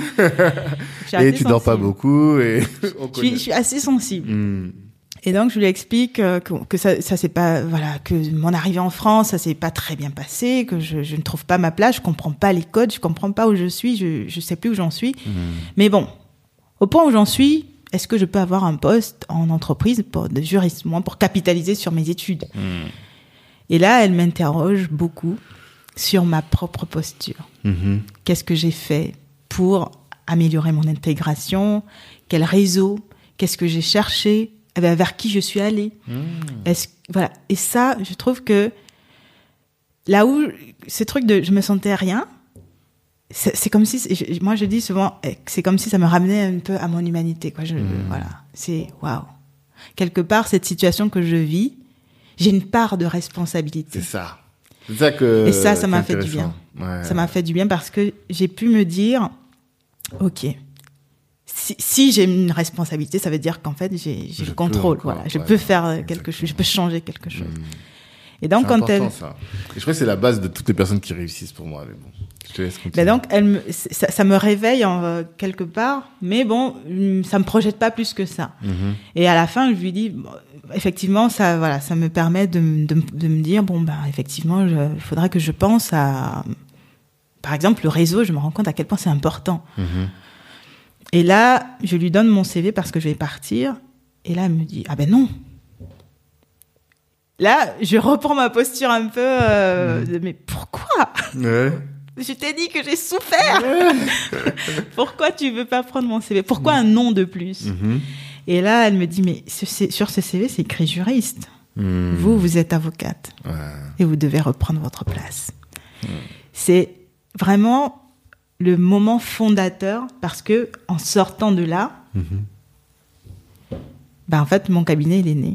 Ah, c'est magnifique. Parce que quand je suis sortie de là, je me suis dit, mais au fait, tu as réussi à ton examen. Mhm, bah oui. tu peux exercer. tout. tout. ce qui me manquait, c'était prêter serment. Ouais. Donc, euh, bah, vas-y. Allez, let's go. Et pff, jusqu'à aujourd'hui, je me dis que, bah, effectivement, j'étais sous hormones. Parce que, quand même, j'avais pas de réseau, j'avais pas de clients, j'avais Oui, mais même. pas- t'avais repris possession de ton avenir finalement, de ton vrai. destin, et tu t'es dit, voilà, maintenant je, même si je vais pas, c'est pas demain je vais pas réussir, mais je peux mettre en place ce qu'il faut pour atteindre l'objectif. Tout à fait. C'est ça. Et donc, quand je sors de là, pour moi, c'est très, très clair. Mhm. Donc, euh, je, je- je me mets en, en- en marche pour Mhm. préparer mon dossier pour prêter serment.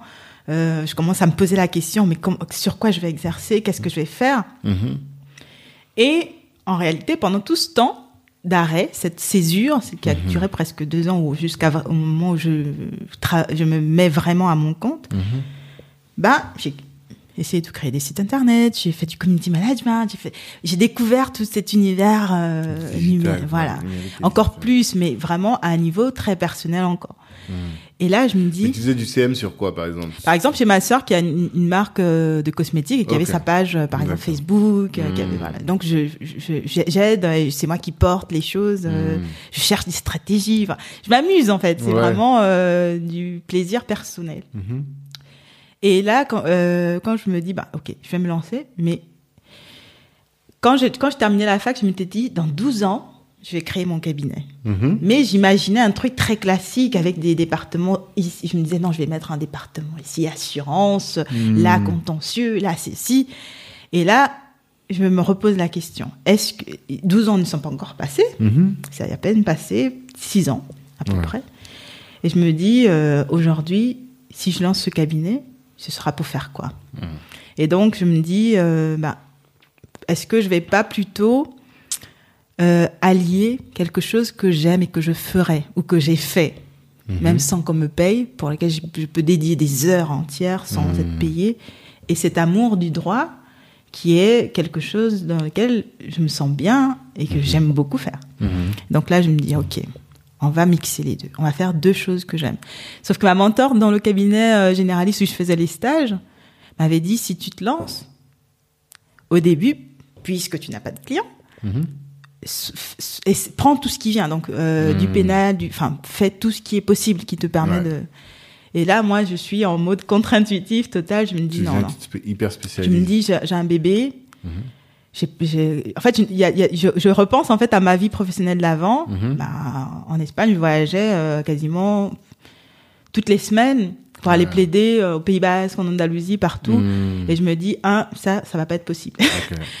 Deux, euh, est-ce que j'ai toujours envie justement de faire autant de contentieux? Parce que Mhm. ça, demande beaucoup d'énergie. Euh, est-ce que j'ai, en- quel est le temps que je voudrais dédier à cette famille naissante? Quelle est, quelle est la vie que je veux avoir. Et Je me dis, moi, j'ai envie de travailler de n'importe où. Mais l'antécédent de ça, c'est que j'avais été détachée et j'avais travaillé qu'avec mon ordinateur Ouais. pour le cabinet espagnol. Donc, pour moi, c'est une évidence. C'est pas impossible. Voilà. Et ensuite, il y a ce truc de me dire, bon, ben, euh, il faut que ce soit un domaine qui me plaise au point que je sois, pour que je devienne d'une précision chirurgicale, limite sur ça. Et donc, je me dis, un domaine, il faut faire de la veille. Si je fais tout, je n'aurai pas l'énergie ni le temps pour faire ça. Donc, vraiment, je me dis, il faut que je me spécialise. Il faut que je me niche, mais je me niche sur, un, sur euh, une matière. Mhm. Mais je- et effectivement, j'avais commencé à, à- à suivre des MOOC, des choses sur le droit des nouvelles technologies. Et je trouve une formation en droit des nouvelles technologies. Et qui forme aussi spécifiquement à la protection des données. Et je me dis, bon, bah, pendant que je prépare la- la- la- mes documents pour prêter serment, ça prend quand même quelques mois, Mhm. euh, je, je commence la formation euh, pour pouvoir allier les deux et pour me sentir aussi légitime. Donc, je commence à, voilà, je me, je me forme spécifiquement euh, en- dans la spécialité du droit des nouvelles technologies. Hmm, D'accord. Et c'est comme ça que tu fondes MMT là vraiment, avocat et avocate finalement des startups et euh, en tout cas des nouvelles technologies.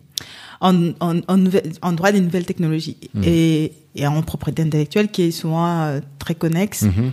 Donc, euh, je fais des choix, je commence en fait à, et je commence à me poser la question comment je vais m'organiser, à Ouais. qui je vais parler, quels, Mhm. qui sont mes clients. Tu as dit des startups, mais je vois que pas forcément. Donc au début, bah, j'ai pas de clients, j'ai zéro. Hmm. Alors je me demande comment je vais faire. Mhm. Et euh, bah, heureusement, depuis euh, la loi Macron, il y a eu des, des, des évolutions. La- en fait, il y a eu depuis 2014 il y a énormément d'évolutions sur euh, la communication des avocats, Oui. sur la, voilà sur les activités euh, accessoires, sur le côté commercial aussi de, Mm, de mm, certaines de nos activités. Oui, ça parce que je pense que les gens ne savent pas, mais euh, il y a des professions comme ça qui sont réglementées comme euh, et qui, qui sont encadrées par un ordre, comme les avocats, les experts comptables, les médecins, et vous êtes vous êtes très restreint dans votre euh, dans votre communication et il faut absolument pas et ça je sais pas pourquoi, mais peut-être que tu vas expliquer. Il faut pas que vous soyez ass- assimilé à des commerçants. Oui, parce que nous sommes une profession libérale. Oui, mais tu as le droit de faire du business. Et c'est ça, justement. Et c'est là que je pense que c'est ce qu'on va aborder maintenant, avant d'aborder tout à l'heure la question de, de, de la protection, enfin, de, euh, du droit des nouvelles technologies. Mais vous êtes avant tout des professions libérales, certes, mais vous êtes des entrepreneurs, mine de rien.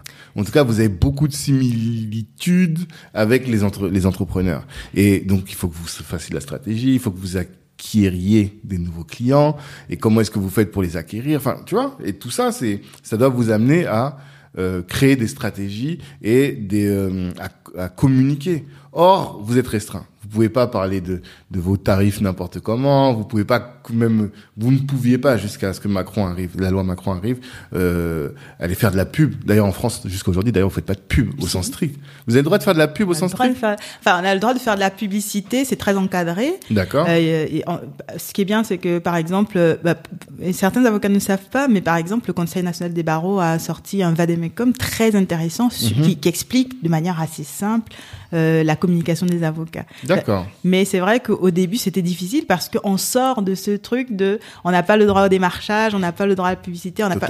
Donc on, on, on, vient quand même de d'un espace où tout était interdit hmm. à un espace où on ne sait pas ce qui est permis. Voilà. Ouais. C'est assoupli, mais personne ne sait. C'est ça.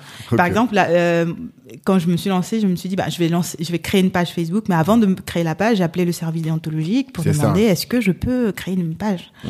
Et euh, bon, à Paris, euh, c'est pas tous les barreaux qui, qui, qui permettent, mais effectivement, mmh. à Paris, c'est quand même très ouvert. Mmh. Et sur plein de choses, on m'a dit, mais, mais oui. Allez-y. Allez-y. Et donc, voilà, j'ai créé tous mes réseaux sociaux et ma stratégie a reposé justement sur, euh, le fait d'aller chercher euh, mes clients sur Internet. Euh... Mais comment tu t'es posé justement? Parce que c'est ça qui va être intéressant. Et nous, nos clients, nos, nos auditeurs, pardon, qui sont pas encore clients, mais nos auditeurs sont euh, beaucoup de porteurs de projets, d'aspirants entrepreneurs. Et je sais qu'il y a des professions libérales aussi qui nous écoutent. Moi, j'ai envie de, comme toi, tu es très familier de l'univers de l'univers startup. Je pense que c'est plein de choses que tu implémentes dans ton activité. Et j'ai envie un peu de, de rentrer dans dans dans, les, les, ouais dans les coulisses exactement de MMT avocat. Comment est-ce que tu euh, pilotes la stratégie de ton cabinet? Par exemple, pour acquérir des clients. Toi, je, te connais et quand je te présente souvent, je dis que elle, en termes de digital, elle est très forte. C'est-à-dire que quand il y a un nouveau euh, avocat rentre dans le dans le réseau, je dis toujours et eux quand ils viennent c'est pour avoir de la visibilité bien souvent. Je leur dis ouais nous on fait on fait ça mais allez regarder ce que fait MMT, vous allez ah. voir les lives parce que tu m'as dit une fois qu'à chaque live tu gagnes un client. Tu te souviens que voilà. Et donc ça veut dire que toi tu as une vraie strat, une strat digitale là où beaucoup d'avocats sont euh, un peu plus euh, euh, frileux même encore aujourd'hui, même des jeunes hein, ils sont encore plus frileux. Donc qu'est-ce que tu peux nous expliquer par rapport à tout ça? Bah, je vais revenir, c'est un truc que tu as dit avant. Effectivement, bah, à l'école d'avocats, on nous forme pour être des avocats, pour être des juristes. Mm-hmm. On ne nous forme pas pour être des entrepreneurs. Ça a beaucoup changé mm-hmm. aujourd'hui. À l'EFB, par exemple, mm-hmm. euh, vraiment, et, et, par exemple, une, école, euh, les Rages, par exemple, c'est l'école des avocats qui est à de Strasbourg. Ok. ils prennent de plus en plus en compte cette dimension entrepreneuriale. Okay. Et je crois que ce qui m'a aidé, dès le début, c'est de prendre conscience de cette posture, de ne hmm. pas me positionner en avocat, mais en avocat entrepreneur. Donc, hmm. intégrer cette dimension entrepreneuriale. D'accord. Et ce qui m'a ce qui m'a permis de, de, de, me de me positionner, ça a été aussi cette expérience pendant ma césure où j'ai commencé à me dire, ah, il faut que j'organise les choses. Comment est-ce que hmm. je vais organiser euh, les choses, mais aussi au niveau euh, commercial, mhm. voilà, pour aller chercher des clients et tout ça. Et comme mon, mon, mon intention était d'être euh, un peu nomade, hmm. j'ai dit, bon, certes, je vais faire du droit des, des, des, nouvelles technologies, mais je vais aussi aller chercher mes clients dans cet environnement technologique, dans cet environnement virtuel. Mhm.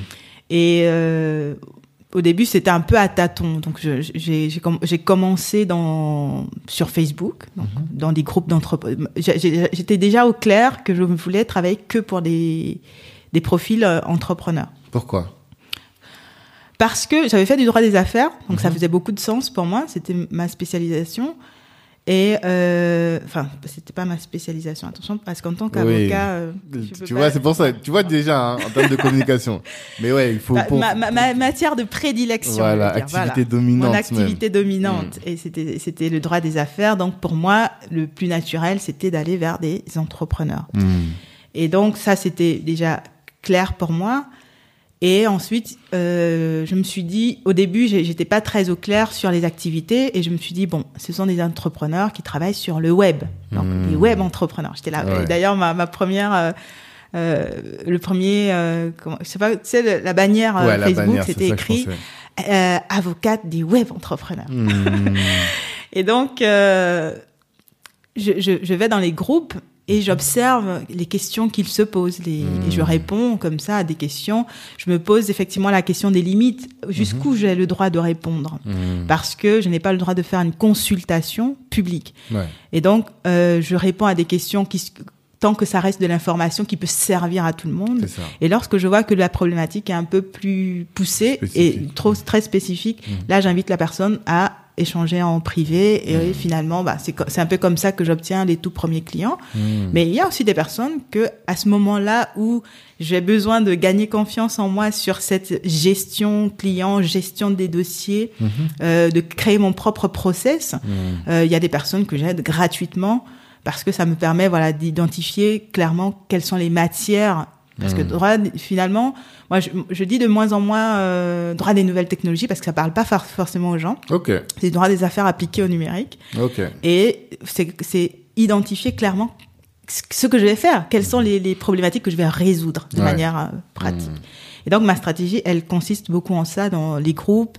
Euh, je fais mes premiers lives d'ailleurs dans le groupe pour parler. euh, bah, on est à la veille de, de, de l'entrée en vigueur du RGPD. J'explique ce que c'est bah, de manière. protection des données pour ceux qui connaissent Oui, pas. pour le règlement général de la protection des données. Mhm. Et donc j'explique, euh, voilà, au début je tâtonne, hein, Mhm. mais surtout dès ce début-là, je me souviens d'une coach que j'ai vue qui, qui, qui aide les, expat les femmes expatriées, donc les, les, les épouses d'expatriés, Ah, ok. À créer leur, euh, leur entreprise et Mhm. pouvoir euh, se déployer sur le web. Et donc moi je me dis, bon, moi je voudrais travailler sur le web. Mhm. Et donc euh, voilà, je, je, prends un accompagnement. Et donc, est-ce que tu as l'impression que l'entrepreneuriat web, c'est un secteur privilégié pour les femmes qui sont à la maison ou qui bossent pas? Enfin, parce que Non. Ce n'est pas comme ça que je le vois. Je le vois comme euh, une façon différente euh, d'exercer, Mhm. euh, comme une opportunité aussi d'a- de, de s'affranchir. Parce que effectivement, en travaillant sur le web, ben, avec une domiciliation, ça me suffit. Mhm. Je n'ai pas à avoir un local dans lequel je suis obligée de, Mhm. là où je suis obligée de me rendre. Il y, a, il y a un certain nombre de contraintes que je peux éliminer en quelque Mhm, sorte. Mhm, Et je trouve que c'est une opportunité pour pouvoir adapter ma façon d'exercer à ma vie, parce que je vous rappelle que j'ai un bébé quand même qui a Mhm. quelques mois. mhm. Ouais. Et donc, euh, pour moi, c'est, je, le vois plus comme une opportunité. Mhm. Après, effectivement, dans, cette, dans cet environnement-là, au début, je rencontre quand même beaucoup de femmes. Il y a beaucoup de femmes qui sont en reconversion, qui sont en transition professionnelle. Mhm. Donc, effectivement, il y a beaucoup de ce type de, de, de profils-là. Mhm.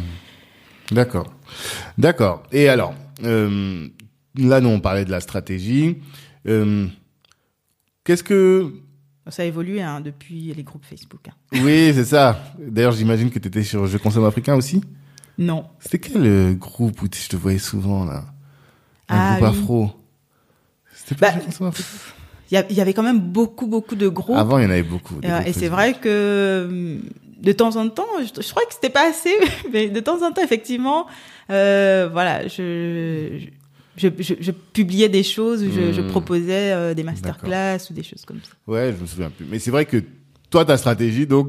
Mais ça, est-ce que ça a été conscientisé? C'est ça que je veux dire. Ou bien ça s'est fait de manière un peu organique. Oh, je vais voir où est-ce que je trouve les entrepreneurs afro. Tiens, que je. Ou bien. En fait, je cherchais Toi, même je te pas sens un peu stratégique, afro. tu vois. Je cherchais juste des entrepreneurs qui avaient cette volonté d'être sur le web. Donc, il y avait des e-commerçants. En fait, je, je commençais à identifier des typologies. Hmm. Donc il y avait les e-commerçants, il y avait les prestataires de services, il y avait les, les- les thérapeutes, il y avait, avait et c'est là que j'ai vu que web entrepreneur, c'était un peu trop large, c'était Hmm. pas si niché que ça. D'accord. Donc effectivement, j'ai quand même accompagné toute toute cette diversité de profils Mhm. pour pouvoir identifier avec qui je voulais vraiment travailler. Donc ça m'a pris quand même euh, quelques années et aujourd'hui je suis en fait euh, je crois qu'au bout de deux ans j'ai fait un peu un premier repositionnement euh, deux ans après en fait voilà il y a- Mhm. Tu toujours pivotes, comme tu pivotes, voilà, je- tu au fur et à mesure tout à fait t'es une vraie toi.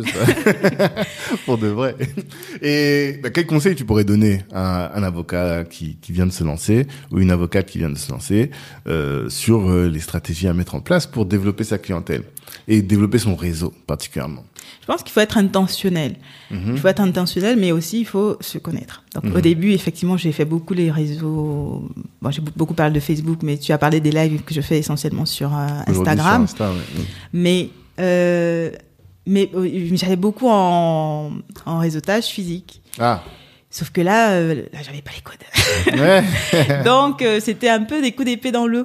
Et puis Et- mère avait mère d'un jeune enfant aussi, c'est compliqué, non, d'aller réseauter. C'est vrai, mais c'était pas, c'était pas. En fait, je m'organisais avec mon mari, donc on trouvait euh, le moyen pour que je puisse euh, fonctionner. Mhm. Mais c'est vrai que ça, c'était quand même un, un, un, un frein Mhm. quelque part. Mais c'était pas, c'était pas ça mon frein. Mon frein, c'est que je suis une introvertie Ah. et que, non, dit une ambivertie, mais effectivement, pour moi, les, les, les espaces où il y a beaucoup de monde, Mhm. j'ai aucun souci en fait pour socialiser, sauf que ça me draine. Mhm. Et donc, je pouvais, à cette période, j'en faisais beaucoup trop Mhm. pour pour, pour être bien, quoi.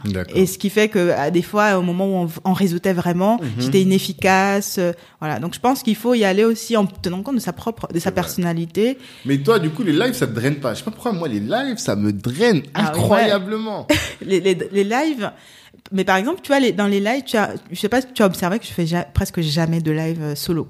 Je suis pas à l'aise. Ouais, oui, Je suis vrai. pas du tout à oui. l'aise. Je fais même pas. J'ai du mal avec les, une simple story face cam. Je suis pas du tout à l'aise. Donc, Ouais, moi en fait, j'ai exploré. Mhm. et je garde ce avec quoi j'ai du plaisir Bien et que j'aime bien. Mhm. Et surtout, euh, je fais les bilans. Mhm. Par exemple, tu parlais tout à l'heure de ma stratégie euh, sur les lives. Ouais. Bah, les- ces lives sont nés d'un lancement raté. En fait, j'ai voulu lancer une formation en, en ligne. Ok.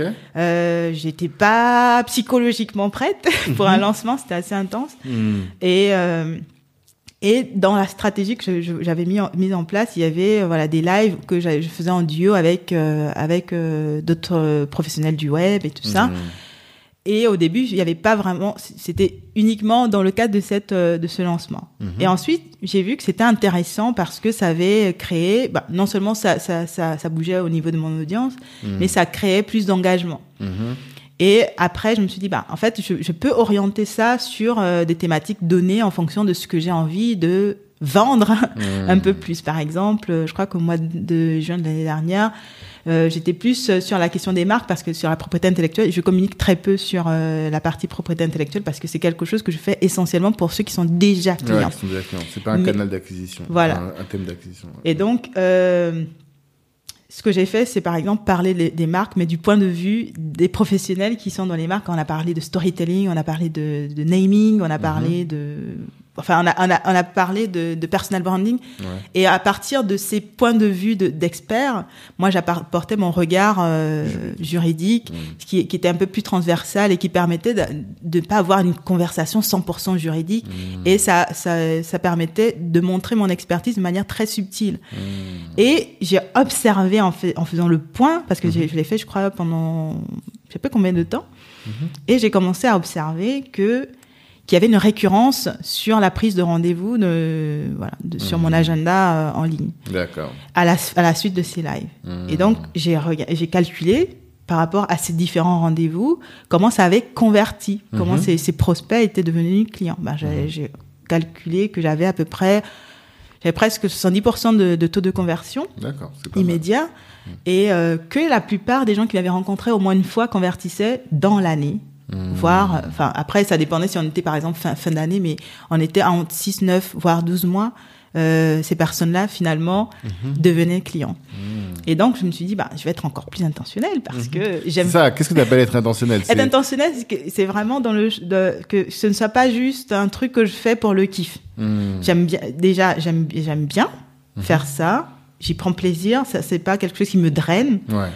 Et euh, ensuite, je- il y a un résultat. Donc, je ne le fais plus juste pour le faire. Mhm. Je le fais et je la- je l'applique à quelque chose. Donc, il y a une vraie intention derrière. Mhm. Intention, ça ne veut pas dire que, que, que, que, par exemple, la discussion n'est pas spontanée. Mais par contre, c'est, c'est- désormais, c'est beaucoup plus, c'est beaucoup plus dirigé à quelque chose. Mhm. Donc, ça a évolué sur euh, les sujets. Par exemple, là, en 2023, 2023 au début d'année, ce que je veux, c'est que les gens euh, fassent le point, par exemple, fassent des mises à jour de leurs conditions générales, qu'ils Mhm. ils revoient leur contrat, qu'ils fassent un, un- un point. Et donc, ils viennent me voir pour faire un audit, par exemple. Donc, ce qu'on a fait, c'est parler de... euh, on a parlé par exemple d'audit de site avec des, avec une une, euh, une experte euh, UX Mhm. qui elle a expliqué pourquoi c'était important de faire un audit UX. Ok. Et moi j'ai parlé de bah, Le Du- juridique, quoi. tout à fait. Mm. Donc on a parlé aussi de fiscalité. Après il y a aussi apporter de la valeur. Donc c'est pas forcément pour moi, Mhm. mais c'est pour que mon, mon audience qui est constituée essentiellement d'entrepreneurs Mhm. puisse aussi avoir des clés pour évoluer. Mhm. Parce que certaines personnes viennent me voir et euh, leur projet n'est pas mature et je peux pas encore les accompagner. Ouais. Donc, quelles sont les clés qui peuvent leur permettre de grandir Mhm. C'est euh, bah, ces autres professionnels complémentaires qui viennent apporter quelque chose. Et donc, c'est, je sais que euh, les- le fait de me voir, ça permet aux gens de connecter avec moi et surtout Et ensuite, te voir même en digital, pas forcément. pas forcément en, en- présentiel. en présentiel. Après, mes clients, ils, ils sont pas forcément à Paris. Il y a Mhm. beaucoup de gens qui me contactent des Antilles. Par contre, les Antilles, c'est mon grand mystère. Je ne sais pas. Ouais. Je ne sais pas où ils me voient parce que j'ai beau demander comment ils ont, ils m'ont trouvé. Ils me disent, Mhm. ah, sur Internet. Mais précisément où? Parce qu'en Mhm. fait, j'essaie de, de voir d'où vient, d'où vient Ouais. mes, mes- viennent mes clients. Ça, ça va m'intéresser après de savoir comment est-ce que tu analyses tes data. tu vois. Ah oui. Mais bon, ça, c'est un autre sujet. Mais c'est vrai que j'ai eu quand même pas mal de clients. euh, Surtout que tu fais des lives, par exemple, euh, tu fais des... Ah non, toi, tu fais les lives à midi. Ah, mais c'est ça, À 13 peut-être. tu fais souvent les lives euh, à l'heure du déjeuner. Mais quelqu'un qui est aux Antilles, qui a 6 heures de moins, bah, enfin, enfin, lui, quand il se lève, en fait, en termes de taux horaire, si tu fais les lives du soir, bah, les gens, eux, ils sont dans leur journée de travail, ils vont pas pouvoir regarder. Mais les lives du midi, je pense qu'ils sont accessibles pour les gens des Antilles. Bah, en fait, pas, for- euh, pas forcément. Mais Ouais. moi, sur, sur ma stratégie, il y a une chose aussi, c'est qu'il faut que je sois bien. Ouais. Moi, euh, effectivement, le vendredi, c'est une journée euh, où j'ai besoin d'être plus détendu ou faire des choses un peu moins in- intenses. ok. Et Comme un podcast. On est vendredi. comme un podcast, voilà. Et donc, euh, de faire des choses qui sont qui, qui, qui me demandent un peu une énergie un peu plus re- relax. Ouais.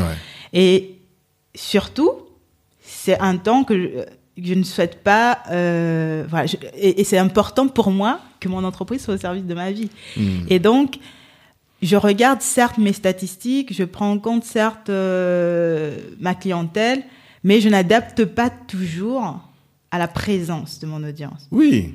Mais par contre, ce que j'ai fait, au début, effectivement, je, euh, je, je me disais, il faut qu'il soit connecté au moment où je suis là. Hmm. Bah, ce que, ce que j'ai analysé, c'est que il y avait beaucoup qui regardaient en replay, Mhm. mais comme je mettais pas forcément le résumé euh, de ce que je faisais, c'était un peu plus compliqué d'attirer les, gens. Donc maintenant, à, à la fin du, je prépare ces Mhm. entretiens. Euh, ça me permet de savoir de quoi on va parler. Après, pendant le live, il y a des moments spontanés, il y a des questions aussi durant le live et tout ça. Mm. Et ensuite, je résume les grandes lignes par écrit, de Mhm. manière à ce que celui qui, qui euh, si celui qui va regarder le live regarde en connaissance de cause. C'est-à-dire qu'il Mhm. sache déjà ben, que, par exemple, on a parlé, la dernière fois, on a parlé de, de, de vendre des produits sur mesure. Là, Mhm. c'était quelqu'un qui faisait des, des, des parfums sur mesure.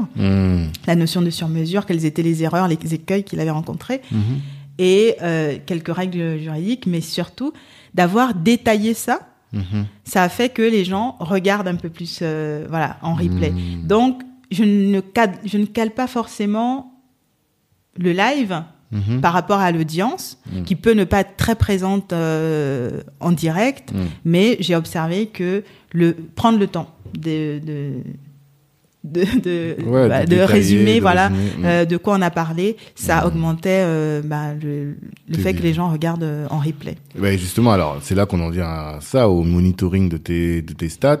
Comment tu fais? Qu'est-ce, Quels sont les stats, que, les KPI que tu suis? Comment est-ce que tu les suis? Est-ce que tu peux nous expliquer un peu tout ça? Bon, j'ai quelques objectifs euh, de chiffres, donc Mhm. je, je me mets, je me dis quand même qu'il faut que mon audience évolue, quand Mhm. qu'il y ait de, de nouvelles personnes. Donc je mets, euh, je pose quelques objectifs euh, annuels. Mhm. Et ensuite, je regarde, euh, je regarde surtout mon, mon- les engagements, l'engagement, par exemple. Je regarde ce qui fonctionne bien pour euh, adapter aussi ce contenu. J'ai pas envie de passer tout mon temps à faire du contenu dans le vide. Ouais. Et donc j'ai envie d'être efficace et pour être efficace, il faut que je sache ce- qui attire vraiment euh, La cible. la cible. Ouais, ouais. Ce qui, c'est- ce, pour- à quel moment ils s'engagent vraiment, qu'est-ce qui leur parle? Ouais. Mais comment? Concrètement Ah oui, Parce que moi, je suis vraiment outils. très mauvais. Ouais, ouais, c'est ça. Mais c'est ça peut-être qui est intéressant. Quels outils? Bah, par exemple, moi j'utilise beaucoup, euh, j'utilise euh, bah, actuellement, j'utilise beaucoup Outsuite. Ouais, un CRM. Euh, qui permet qui permet Ah non, c'est de pour, non euh, pour publier à- programmer. à distance. Ouais, il a il a un es- il a un espace euh, qui, qui qui te donne bah, qui te donne des, des chiffres hein, sur les le, le taux d'engagement sur euh, il y a même sur la concurrence Mhm. Ah ouais? ouais ouais il fait un benchmarking des, des, des concurrents ça me permet de, Et c'est de- payant? Non c'est gratuit enfin je je ne paye En tout cas, toi, avec le, le- parce que j'imagine que c'est un modèle freemium, mais avec le la partie gratuite, t'as de quoi faire. quoi. J'ai de quoi faire. Donc effectivement, ça me permet de, de, de suivre euh, ce que font aussi euh, des confrères qui ont un profil similaire, ou pas forcément similaire. Ça peut être, par exemple, j'ai un, un, un, un, un cabinet que je suis qui est très présent sur euh, la partie droit numérique, mais ça me permet de voir comment il se, il se positionne et, et de voir que, par exemple, ma différence, c'est que euh, je suis plutôt proche de, de, de, de ma clientèle euh, et que la plupart sont euh, pas très présentes, par exemple, sur, Ins- sur Instagram. La plupart, c'est-à-dire la Des plupart des autres. Mais parce que, alors, justement, ça c'est intéressant. Moi, je trouve que Instagram, c'est pas une clientèle de qualité. Ah, C'est quoi ton avis? Ben oui, justement, peut-être que tu vas me, me faire changer d'avis sur le sujet, mais j'ai remarqué que les gens qui me sollicitent sur Instagram sont euh, me sollicitent beaucoup plus en demande de services, tu vois, d'aide gratuite, que sur LinkedIn, où je vois vraiment que ce sont des profils euh, plus mieux dotés financièrement, j'ai l'impression, et euh, qui sont tout de suite sur des relations business. euh, je, sur ça, je suis d'accord avec toi. Effectivement, Mm. mais pas, mais pas que, pas Ok. forcément. Enfin, c'est pas, c'est pas, euh, y a, c'est plus nuancé. Voilà. Forcément. Donc effectivement, euh, c'est vrai que si on, on, on pose vraiment les deux réseaux sur Mm. LinkedIn, euh, ouais. on est d'accord. Ouais. Ok. Mais, quand, mais, mais, mais, mais je reste euh, voilà, nuancée parce que effectivement, j'ai eu de très très beaux dossiers euh, avec des personnes euh, qui ont payé très bien aussi, sur, qui Oui, venaient d'Instagram. Si tu en optimisation de, de ton temps et de tes forces, pourquoi est-ce que tu fais pas des lives sur LinkedIn uniquement? Sur- moi, Ou plus, en tout cas. Je prends en compte qui je suis. Ok Donc sur, sur, sur LinkedIn, j'y arrive tout doucement. Euh, je m'adapte euh, pro- progressivement. En fait, je, je teste. euh, j'aime bien. J'aime observer ma courbe d'apprentissage. Hmm. Donc, je fais un petit peu. Je vois comment je, je voilà comment est-ce que je me sens. Mhm. Plus je suis à l'aise, plus j'augmente le niveau. Hmm. Donc, par exemple, aujourd'hui, je n'ai pas encore atteint une régularité, même à l'écrit, sur LinkedIn. Ok. Et je envisageant un live sur LinkedIn, pour l'instant, ça me trigger. Qu'est-ce qui te, mais qu'est-ce qui te fait peur? En fait, cette plateforme, j'ai remarqué, elle fait, elle effraie Oui, énormément. elle est monde. vraie énormément. C'est bien parce que du coup, nous, qui sommes des créateurs sur LinkedIn, bah, on a un champ plus large, C'est vrai. tu vois. Mais euh, dans- si on parle d'un point de vue communautaire, justement, bah, c'est dommage. Non, non, j'y j'y viens, j'y viens, mais vraiment à mon rythme. C'est vrai que Hmm. là, je, je prends le temps et puis surtout, je me rends compte que j'ai intégré beaucoup les codes de d'Instagram. Forcément. Et donc, euh, voilà, il faut que je euh, j'adapte un petit peu plus euh, à LinkedIn. Mais c'est vrai que moi, j'aime bien les deux. Hmm. J'aime beaucoup la proximité d'Instagram. euh, Mhm. J'y suis à l'aise, mais je pense que c'est voilà, c'est ma zone de confort. Ouais. Et donc voilà, je vais plus vers de, de, de nouveaux challenges, Mhm. aller. euh. Mais par exemple, je suis sur TikTok et là, je texte, je teste mon, mon contenu sur TikTok. Ouais. Par exemple, je, je propose pas, je, je propose pas la même chose. Je propose par exemple. Ah, tu vas pas reposter les vidéos, par Au exemple? début, je l'ai fait parce que j'avais pas encore de stratégie, mais là, Mhm. ce que je veux tester et que j'ai commencé à tester, c'est par exemple euh, quand je fais euh, du legal design sur euh, du legal design, voilà. Hum, Qu'est-ce que c'est Euh, que legal design? J'ai envie de poser la question. C'est du design appliqué au droit. ouais. Et donc, euh, c'est la, la pensée, le design thinking app- appliqué au droit. Après, c'est très large. hein. Il, y a, il y a beaucoup de champs. Il y a par exemple le, le, le basique, ça va être le langage clair, ça va être ne pas utiliser ce jargon, euh, mais prendre en compte notre, notre interlocuteur. Évidemment, si je parle avec, avec un juriste, je vais, Hmm. Je vais certainement me sentir euh, plus à l'aise. Euh, voilà. ouais. Mais ma clientèle, qui, celui qui va vendre, par exemple, sur un, sur son site e-commerce, Hmm. ses conditions générales, il vend pas à des juristes, il Oui. vend à des personnes lambda. Tu vas donc- pas écrire nonobstant, tout à fait. par exemple. Ça, c'est un mot que nous, on emploie souvent. Et donc, euh, ce que je fais, ça, ça va être euh, trouver des moyens. Pour moi, les conditions générales, c'est pas juste un contrat. Hmm. Pour moi, c'est c'est comme ça que je le décris. C'est euh, la vendeuse qui te tient la main dans une boutique physique. Parce que cette expérience, moi, ce que je veux faire vivre à- aux gens avec euh, avec le droit, c'est une expérience. Mmh. C'est quand on va dans une boutique. Euh, des fois, on est, un, on est un peu embêté avec cette, cette vendeuse, mais ça nous, mais quand quelqu'un, personne ne vient vers nous et qu'on a besoin d'une information, ça nous On gêne qu'elle ne vienne pas. Donc, on- cette expérience on- dans le virtuel, comment est-ce qu'on le vit puisque on peut pas être le vendeur ne peut pas être là en permanence. Mmh. Euh, bon, effectivement, aujourd'hui, on a intégré les chats et tout ça, mais je pense que les conditions générales de vente viennent quand je vais acheter à 3 heures du matin et que j'ai besoin de savoir si je vais pouvoir ren- renvoyer la, la, la, la marchandise, bah, c'est le lieu où je me sens rassurée. Euh, si je veux m'assurer euh, où, où se trouve la boutique, j'ai envie d'avoir euh, des, des informations, c'est là où je vais trouver les informations. Ah, c'est marrant. Et donc- Toi, en fait, t'en fais un élément de communication. Alors que nous, aujourd'hui, on les pense.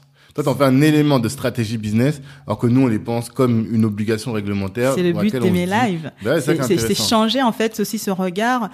Je, je disais, moi, mon but, c'est de faire du droit un outil de développement d'entreprise. Mmh. Et donc, euh, ce, que, ce qui me gênait en fait, c'était la première fois que j'ai fait des conditions générales, Tanguy, j'ai passé, c'était physiquement épuisant tellement c'était dur. Mmh. Aujourd'hui, et, après, je vois, euh, j'ai l'impression que les gens les lisent pas, qu'ils en Ben ont oui, marre. pour moi, les gens, ne lisent pas. Là, les cas, que, les cas d'usage que tu as cités, je me dis, ah, mais oui, effectivement. En fait. Sauf que moi, aujourd'hui, la question que je me suis posée à ce, ce moment-là, vu le temps que j'y avais passé, je me suis dit comment il, il faut que les gens lisent ce que j'ai écrit là? Ouais. Et donc, Hmm. j'ai repensé. Je me suis dit, un déjà, on enlève nos obstants. Hein? Voilà. on va commencer par euh, utiliser le langage clair. Mm. Ensuite, euh, des CGV de 30 pages, c'est pas possible. Ok. C'est pas possible du tout. Mais en fait, c'est comment faire ça, et ça, je pense que tous les juristes vont te le dire.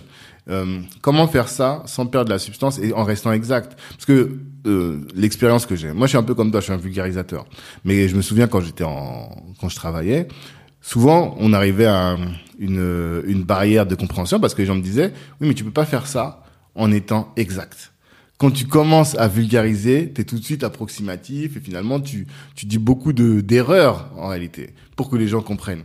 Et encore plus, je pense que euh, quand les gens font des CGV de 30 pages, c'est pas qu'ils ont envie de faire des CGV de 30 pages, mais c'est qu'ils ont envie de, de fournir une information qui soit complète. De la même manière que quand on euh, quand on euh, euh, quand on, euh, pardon, ouais, de la même manière que quand on utilise ces mots, nonobstant ou autres, c'est parce que les mots ont un sens et que les mots qu'on utilise du langage cour- courant et commun, finalement, ils sont pas exacts et ne reflètent pas la réalité de ce qu'on veut décrire. Comment est-ce que tu fais et qu'est-ce que tu réponds à ces gens-là? Quel est le but? Ma- ma- Je me pose la question quel est le but de ce que je fais? Ouais. C'est-à-dire que euh, est-ce que mettre nonobstant va permettre à mon j'écris pour un destinateur. Mhm. Je n'écris pas pour enfin j'écris pour un destinateur plus ou moins précis. C'est pour Mhm. ça que des des fois dans les questionnaires que je pose à mes clients, c'est qui est ton client Ouais, cible. tout persona, tout Voilà. Euh, ça a l'air d'être une question marketing, mais c'est une vraie question juridique parce que Mhm. effectivement, ça me permet de penser le contenu de ces conditions générales en fonction de ce destinataire. ça. Ok. Si, si par exemple c'est un si, si son client c'est un revendeur, un professionnel du, du- du- de son de son secteur d'activité, B2B. il va falloir euh, utiliser le jargon de ce de ce de ce domaine.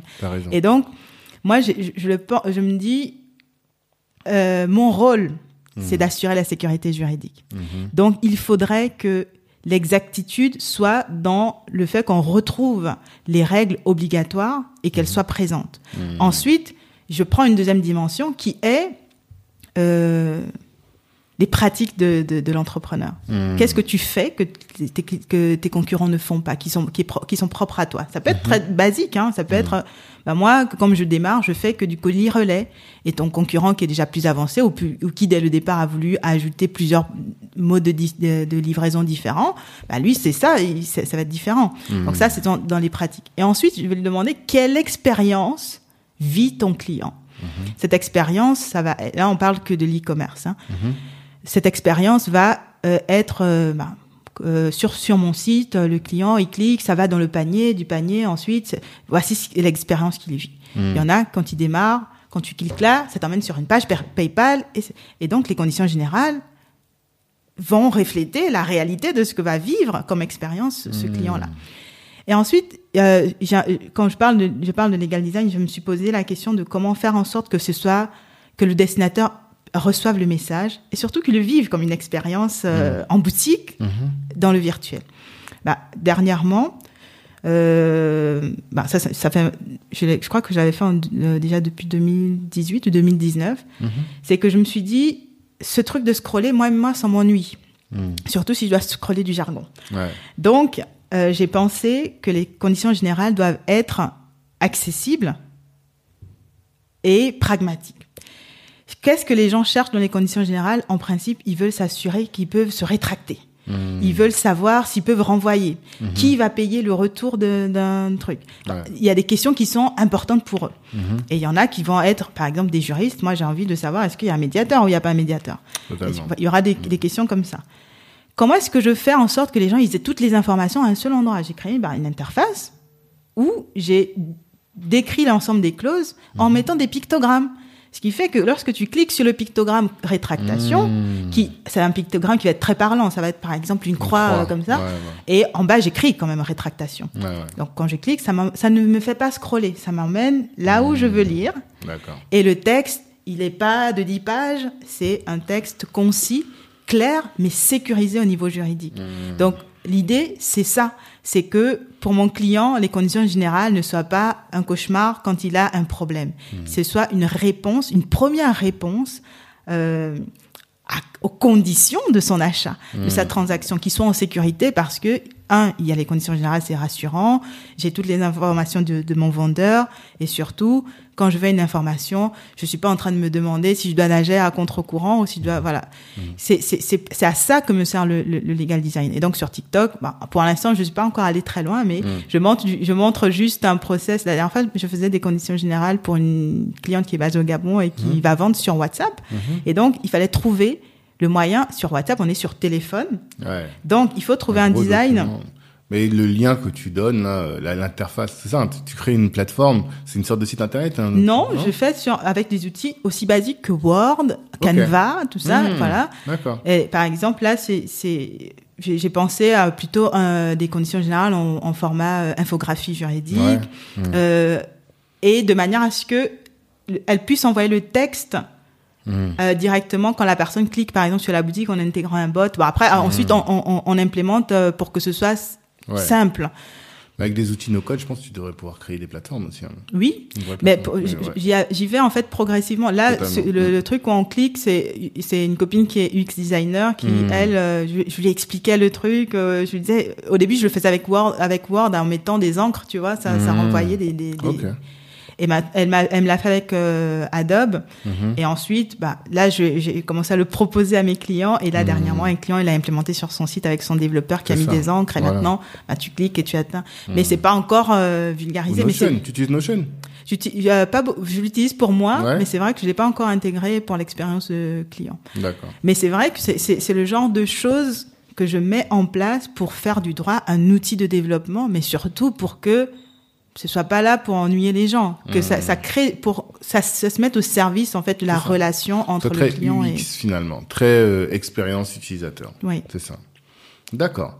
Il y a une question qui me taraude depuis tout à l'heure. que j'ai, euh, je sais pas comment la poser. ou Je sais pas exactement comment, ouais, comment l'aborder. Mais euh, on est à l'ère de ChatGPT.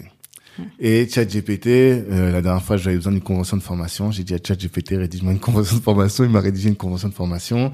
J'ai euh, que j'ai un peu ab- ah, que j'ai un peu euh, amélioré, mais finalement qui fait très bien le taf. Euh, Jean-Pierre Sey, qui est producteur de- de- d'artistes, a rédigé un contrat, fait rédiger un contrat euh, d'édition avec un de ses artistes. Il m'a, il m'a, il a, il a mis la vidéo même sur euh, LinkedIn et il disait à peu de choses près, franchement, le truc, il fait le taf, quoi.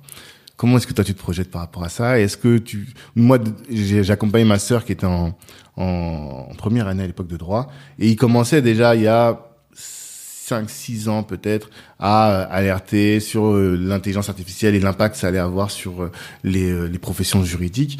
Comment est-ce que toi tu le sens par rapport à ton activité? Est-ce que tu penses que c'est un risque? Est-ce qu'au contraire c'est une, une une opportunité? Voilà. Comment est-ce que Bah, c'est c'est un ami, c'est un ami? Ah ouais. c'est un allié.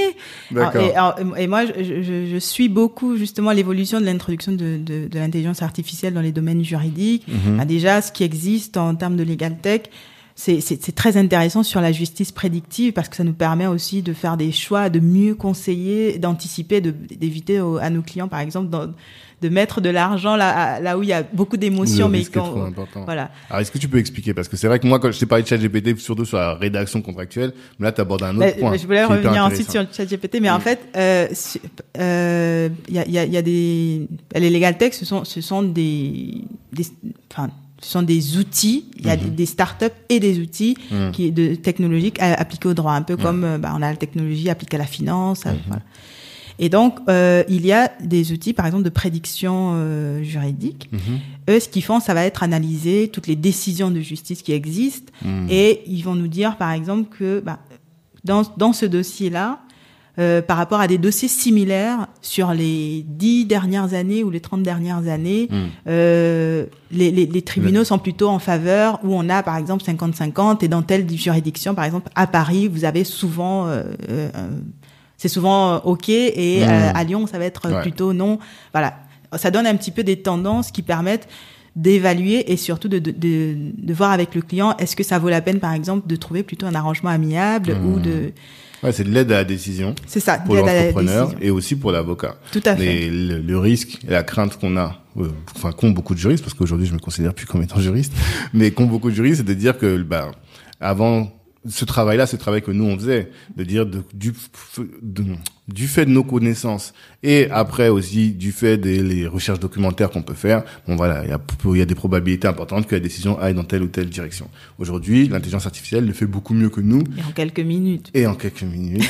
et donc finalement, bah, il y a plein de, de juristes qui vont faire autre chose.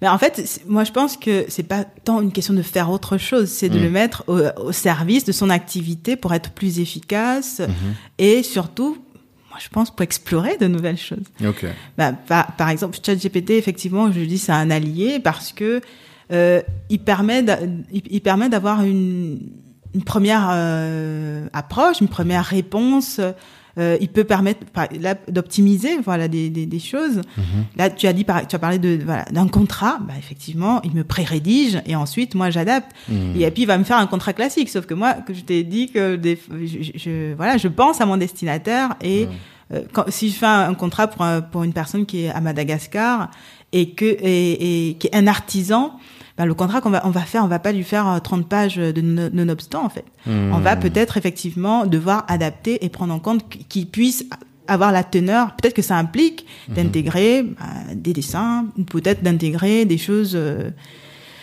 plus simples ou plus hmm. adaptées à son, son, son, environnement ou à sa réalité. Et ChatGPT, ça le fait pas? Pas encore?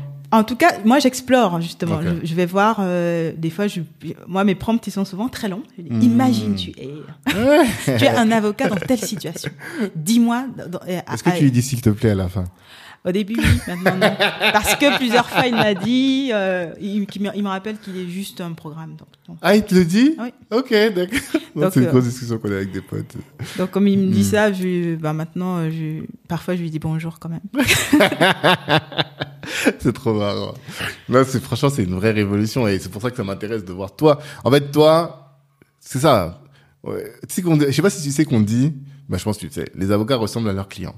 Donc souvent, les avocats pénalistes deviennent un peu voyous comme leurs clients. Et toi, mais finalement, on sent que t'as cette euh, mentalité, c'était imprégné de la culture startup, de la culture de la découverte, de l'innovation. L'itération aussi. L'itération, ok. Effectivement. L'itération, faut expliquer ce que c'est. Que... ah non. non, c'est un processus d'amélioration continuelle au final, Exactement. tu vois, de de faire les choses, d'y aller, de tenter et d'améliorer, d'améliorer, d'améliorer. Tout à fait. Et, d'ailleurs, je crois que fin 2022, j'étais un peu euh, j'étais un peu comme un peu découragée. Hein. Ah, j'avais vraiment un moment down. Mm-hmm. Euh, bon, c'était une année euh, que j'avais vécu un peu comme une transition parce que j'ai eu mon, mon, deuxième bébé à l'année d'avant et euh, j'étais un peu euh, voilà. Mm. C'était down quoi. Down. Voilà. Mm. Et euh, parce que j'avais l'impression d'avoir tenté tellement de choses et que certaines choses bah, ne soient pas allées au bout. J'ai parlé de ce, de ce lancement raté, de plein de choses que mm. j'avais voulu mettre en place. Et puis, là, dernièrement, il y a eu cette image qui m'est venue pour qui m'a justement rassurée sur le côté itération. Parce que j'avais l'impression que en voulant aller retravailler mes fondations. euh, voilà, est-ce que j'étais toujours dans mes valeurs? Est-ce Mhm. que voilà toutes ces, toutes ces choses. J'avais l'impression comme de, tu sais, comme si j'avais de raser ce que j'avais construit et de Mhm. repartir de zéro. D'accord. Et puis, bon, moi, j'aime bien interroger mon subconscient et lui poser des questions. Mhm. Et euh, bah, la réponse qui a émergé, euh, ça a été, tu vois les jeux vidéo? Mhm. les premières images un peu sont pixelisées et puis lorsque ça s'améliore en fait on voit juste voilà plus de couleurs plus de Mhm. et en fait il me dit bah, c'est ça que tu fais Tu repars jamais de zéro. voilà Ouais. tu améliores effectivement au début c'est pixelisé c'est pas très beau mais pour l'instant ça va ça fonctionne ça Mhm. fait le job Mhm. donc là ne te dis pas que tu effaces ce qui est Mhm. plutôt tu améliores et en fait on verra le, ré- le résultat après Mhm. donc, bah, ça m'a ça m'a rassuré parce que j'avais j'avais vraiment l'impression de me dire, bah, en fait, tout ce que j'ai fait ces cinq dernières années, euh, c'était un peu du vent. euh, enfin, j'ai- J'étais vraiment dans ce, truc de dire, euh, il faut que je, re- je repense tout, que je recommence tout. Mhm. Mais en réalité, euh, c'est juste une évolution Mhm. et qui demande d'aller revoir tout ce que j'ai construit jusqu'à présent et comment, à partir de ça, j'avance euh, pour euh, aller vers mes vers mon évolution en fait. Mhm. Ce qui est jamais perdu, en fait. C'est ça que tu veux dire. Tout à fait. Tu es toujours en train de progresser. Ok, avant de, de, de, de bien avancer encore sur le sujet, euh, quelles sont les erreurs Je pense qu'il y a au moins une ou deux erreurs que tu vois beaucoup sur les sites et que tu voudrais dire euh, à nos à nos, nos, nos auditeurs de d'y prendre garde. Euh, ne pas identifier leur site. Leur site, leur, leur cible. site. Site. Ouais. Identifier le site. c'est-à-dire Identifier avec les mentions légales. Ah d'accord. Parce qu'effectivement, bah, on a parlé de Le ces... site Black Network, il n'y a pas de CGV, hein, tu sais. Mais c'est même pas, même pas les CGV, juste les, les mentions d'identification. Dire qui est derrière le site. Ok. Des fois, ils mettent l'onglet mention légale. Hmm. Bon, je pense que le vrai problème, ce sont les développeurs. Ouais, parce que c'est eux ne- qui font ça. voilà, c'est ça. Et, donc- et c'est- moi, mon, mon lancement raté, c'était une formation. Je crois qu'en fait, je dis, c'est un lancement raté, mais en fait, je n'étais pas vraiment prête et je pense que je vais le relancer éventuellement. Hmm. Mais c'est comment faire un site qui soit conforme. C'est un peu ça l'idée. Mm. Mais beaucoup, effectivement, ils vont copier-coller des mentions légales, Des qui, qui voilà des templates. Mais le template, c'est- moi je trouve que c'est utile, c'est important. Et on me dit souvent, est-ce qu'on peut utiliser des modèles? Ah oui, Mm. la modélisation c'est la base. Mais ensuite, il faut adapter. C'est ça. Donc si tu mets le truc, il te répète dix fois un, euh, une information. Est-ce que cette information te concerne Mm. Est-ce que c'est utile que ce soit répété Hmm. Comment est-ce que tu l'adaptes à toi Euh, Comment tu, que- quelle expérience tu veux que ton utilisateur Mm. vive quand il vient lire ça Qui va être différent de celui qui a créé le, le, le template, c'est ça que tu dis C'est ça. Ouais. Et donc vraiment, c'est utiliser, c'est vraiment, bah, on achète le, le, le- le modèle et ensuite on le façonne et on l'adapte à soi. En fait, Et- faut anti-fainéantise. Il faut travailler quand même. Un minimum. Et ensuite, les, les mentions légales, c'est dire euh, qui est derrière le site. Donc, Mhm. euh, qui est, qui est l'éditeur du site. Mhm. Si on a une société, ben, l'éditeur, c'est la société. D'accord. Par contre, le directeur de publication, c'est le représentant légal de la société. Donc, il faut que ce soit un nom de personne, parce que c'est lui qui doit aller en prison s'il y a un problème.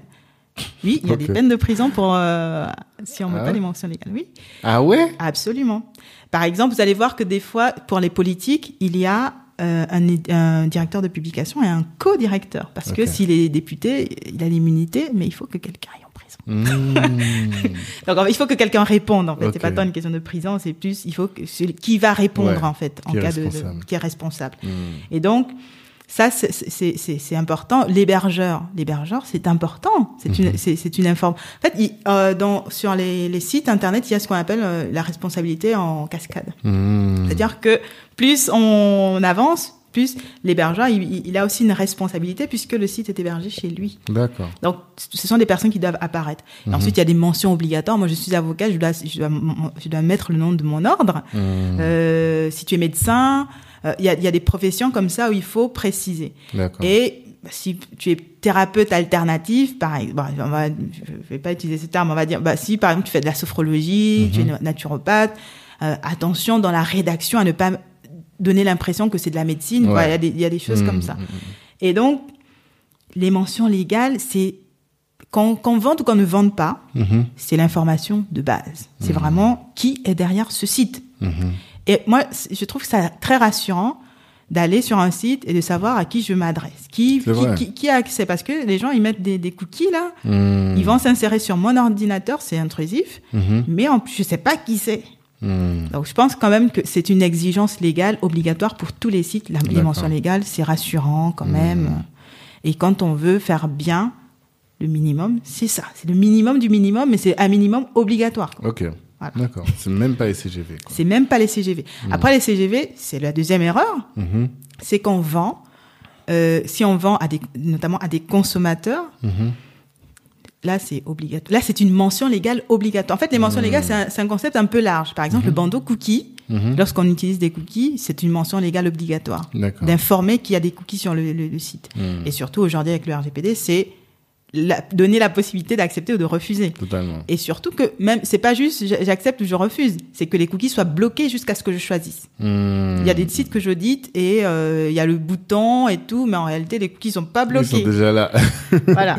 Ils commencent à bosser. Mais les conditions générales, par exemple, ça c'est une erreur que je vois. Et on, on va copier celle de son concurrent. Ouais. Et on s'expose à des poursuites si vraiment c'est un avocat qui l'a fait et que Ah. votre concurrent décide de vous poursuivre. Mais on s'expose aussi pour soi-même. Mhm. Je parlais tout à l'heure des... des... oh, je n'arrête pas de toucher mon micro. Euh, je parlais notamment de, des pratiques. Enfin, tu vois, j'avais comme trois niveaux de cohérence. Donc, il y avait le- la, partie, bah, quel est ton secteur d'activité, comment, euh, en tant, enfin, au niveau juridique, les obligations et tout ça. Mhm.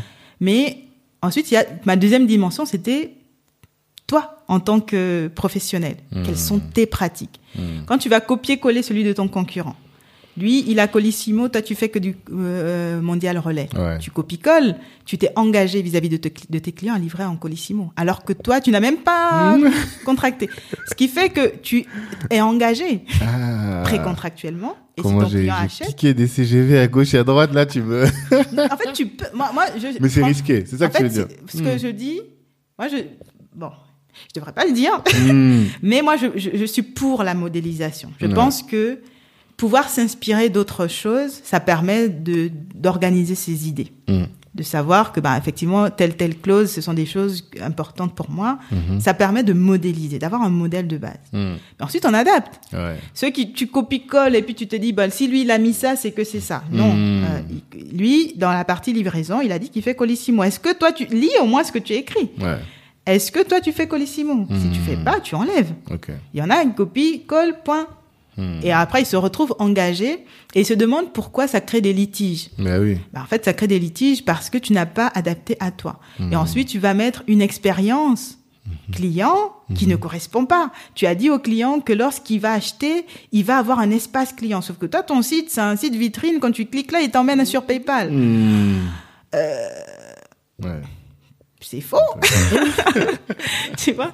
Et donc, il y a, y y quand même... y a- je crois que euh, cette phase d'adaptation est Mhm. nécessaire pour soi-même. Et moi, je me rappelle, dans ma vision, les conditions générales, c'est la vendeuse qui accueille ton client quand toi, tu dors. Hmm. Donc, habille bien la, la Ouais. vendeuse, euh, donne-lui les bonnes, les, les bonnes informations qu'elle doit fournir. Euh, si, si, si le, s'il y a pas d'espace client, il n'y a pas d'espace client, mais le client sait comment il, ça va se passer. Mhm. Donc, c'est juste, moi, je pense, pensez que vos conditions générales sont vos vendeuses, Hmm. bah, en fait, briefez vos vendeuses correctement. C'est ça. Donc, même si tu vas chercher le process de quelqu'un, pro- à partir de la base de ce process, donne les bonnes toi, informations. faut- Voilà. C'est hyper intéressant. C'est vraiment hyper intéressant. Tu expliques de manière très pédagogique. Donc, euh, on comprend très bien. Merci. Merci à toi. On va arriver vers les questions de la fin. Euh, tout à l'heure, tu as parlé de burn-out à plusieurs reprises. Au moins euh, une ou deux reprises. Non, d'abord de burn-out et puis après de coup de mou, de down, tu vois. Comment tu fais? Je sais que tu sais que les entrepreneurs et je pense que les professions libérales sont pas différentes, sont surexposés aux questions, aux problèmes euh, mentaux, de santé mentale plutôt. Comment est-ce que tu fais? Pour euh, garder l'équilibre, pour euh, euh, te prémunir contre un vrai, vrai, vrai down, tu vois J'ai des vrais, vrais, vrais downs. D'accord. J'ai régulièrement des downs. Ah ouais. Hmm. Et euh, mais moi je dis, bah, pour moi l'entrepreneuriat c'est un chemin de développement personnel en soi, parce que justement ça nous oblige à naviguer ces, ces, ces moments-là. Hmm. Et bah, au début ces downs étaient compliqués en fait, Je Mhm. sais pas, euh, voilà, qu'est-ce qui m'arrive. euh, je suis en frise totale, j'arrive plus, j'ai- plus la force de faire des choses. Mhm. Et en même temps, j'ai des urgences. On est, voilà, des situations comme ça. Comment est-ce que je j'avance quand même? Mhm. Bah, les outils. Moi, j'ai, par exemple, j'ai, je médite, j'aime bien. Ça me Mhm. permet de, voilà, de m'apaiser. Mhm. Euh, bah, je vais aborder un sujet euh, peut-être inattendu. J'utilise beaucoup mon cycle menstruel comme, comme Euh, outil. ah, Absolument. effectivement, non, ça, j'étais pas prêt. je n'étais pas prêt du tout. Bah, je l'utilise comme, comme ça, outil. je vais pas le mettre en vidéo, ça. Dis-moi. En fait, je l'utilise comme outil parce que j'ai observé qu'effectivement, ces, ces, ces moments cycliques Hmm. étaient aussi très liés à cela. D'accord. Et que euh, je pouvais optimiser chaque moment de ce cycle pour être, Hmm. euh, voilà, pour, pour mieux naviguer, pour identifier, euh, par exemple, on a des cycles de, de, de créativité, il y a des périodes d'incubation, il y a des périodes où, c'est-à-dire quand c'est pas mature, ça va pas, ça, va- ça ne va pas naître. Mhm. Et des fois, on est en, quand on est entrepreneur, on a envie que les choses se fassent là, tout de suite, maintenant. Ce n'est pas le cycle no- normal de la nature. Ok. Et donc, Ah, toi, tu penses même, en- là, tu parles de cycle, mais finalement, tu parles d'un autre cycle, d'un autre type de cycle, là. bah, tous les cycles, en fait, c'est ça. Mais le cycle menstruel, là, là, maintenant, effectivement, je, je le reporte à moi parce que je peux le vivre dans Hmm. ma chair. Mhm. Ça va être, par exemple, euh, des... Bon, j'ess- j'essaie de ne pas t'embarrasser. Oui, c'est que je suis très. Par exemple, tu- tu- euh, euh, la période ovulatoire, moi j'ai observé que c'est une phase, c'est une phase dans laquelle je vends le mieux. Mmh. Pourquoi? Parce que bah c'est une phase où De séduction. ah, bah, tout C'est vrai? Oui. Je- je- quand j'ai si en observé vidéo, en fait, j'ai observé pendant plusieurs mois. Ouais. Quand j'ai commencé à observer mon cycle menstruel, mon chiffre d'affaires a triplé. On est sur des petites proportions de triplage. Ouais. Ouais. Tu es Mais maintenant multimillionnaire. non, Hmm. on va se calmer. Oh, on est d'accord. Mais effectivement, j'ai commencé en observant ça, j'ai observé que certaines périodes étaient plus propices Hmm. à certaines choses. D'accord. Par exemple, la phase mon- menstruelle, bah moi j'ai intégré un congé menstruel. Ah. C'est vraiment une période où je vais prendre un jour ou deux pour me reposer, mais pour mettre du rien. Du rien, ça me permet de, laisser émerger Hmm. Des choses qui sont en incubation. Ça veut dire que tu te dis, ben, j'ai envie de lancer un podcast. C'est le moment où les idées vont apparaître. Quand on est dans le rush, on n'a pas le Ouais, temps. Mettre du rien, ça permet de voilà Hmm. laisser de l'espace en fait à, à des choses. Et ça me permet de, de, de voir venir et de dire ah euh, le mois dernier Hmm. sur ce podcast j'avais pensé à telle ou telle chose ah ça faire des liens des choses comme ça donc effectivement là euh, on est posé on a le temps de faire ça Hmm. Bah, des fois effectivement des hmm, impératifs. j'ai des impératifs, mais j'ai conscience que c'est une période où je, où physiquement je, je suis beaucoup plus fatiguée. Donc j'anticipe et je vais par exemple mettre plus de sommeil pour pouvoir gérer ces impératifs. Donc je vais fonctionner. En fait, mon agenda il est calibré en tenant compte de ce genre de choses. Et quand j'ai des périodes de down, ça me permet de prévenir ma famille complètement. De dire, par exemple, bah, là, je t'ai parlé de, de j'avais un gros dossier qui se termine cette semaine. C'était une période où, au niveau physique, j'étais vraiment fatiguée, Mhm. mais où j'avais un impératif. Et donc, euh, le week-end dernier, j'ai fait une réunion avec mon mari où j'expliquais, bah, la semaine. J'ai fait une réunion avec mon mari. Oui, j'entreprends ma vie aussi. hein. Ouais, non, c'est marrant. Mais je vois très bien. On a Mais- fait un point, le point du lundi. Voilà, du dimanche. en fait, nous. D'accord. Euh, avec les enfants aussi en Mhm. fait hein. Euh, effectivement euh, où je lui ai dit bah, cette semaine j'ai be- besoin d'être focus parce Mhm. que j'ai- j'ai vraiment besoin d'être présente tout. mais je vais être beaucoup plus fatiguée au niveau physique euh, et donc j'ai besoin de plus d'aide Mhm. j'ai besoin de plus de- de- d'espace pour Mhm. moi à la fois pour travailler et, la- et pour me reposer et donc, ça va, ça, ça va se traduire avec, euh, bah, par exemple, j'ai ma dernière fille, elle, elle a, elle a presque deux ans, mais elle se Mhm. réveille encore la nuit. Mhm. Et donc, de ne pas, moi, me réveiller réveiller. la nuit Ah, pour pouvoir euh, me reposer suffisamment et être efficace le matin. Donc, ce sont des, des, des, choses comme ça, de prendre en compte. Et ça, tu l'as analysé toute seule ou t'as été accompagnée? Parce que c'est difficile de prendre du recul sur soi-même. Après, toi, j'ai l'impression, t'arrives à... Je suis très introspective. Ouais, c'est ça.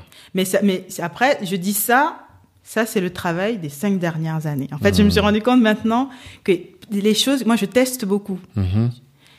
En human design, c'est mon truc en fait. Je suis Hmm. quelqu'un qui teste.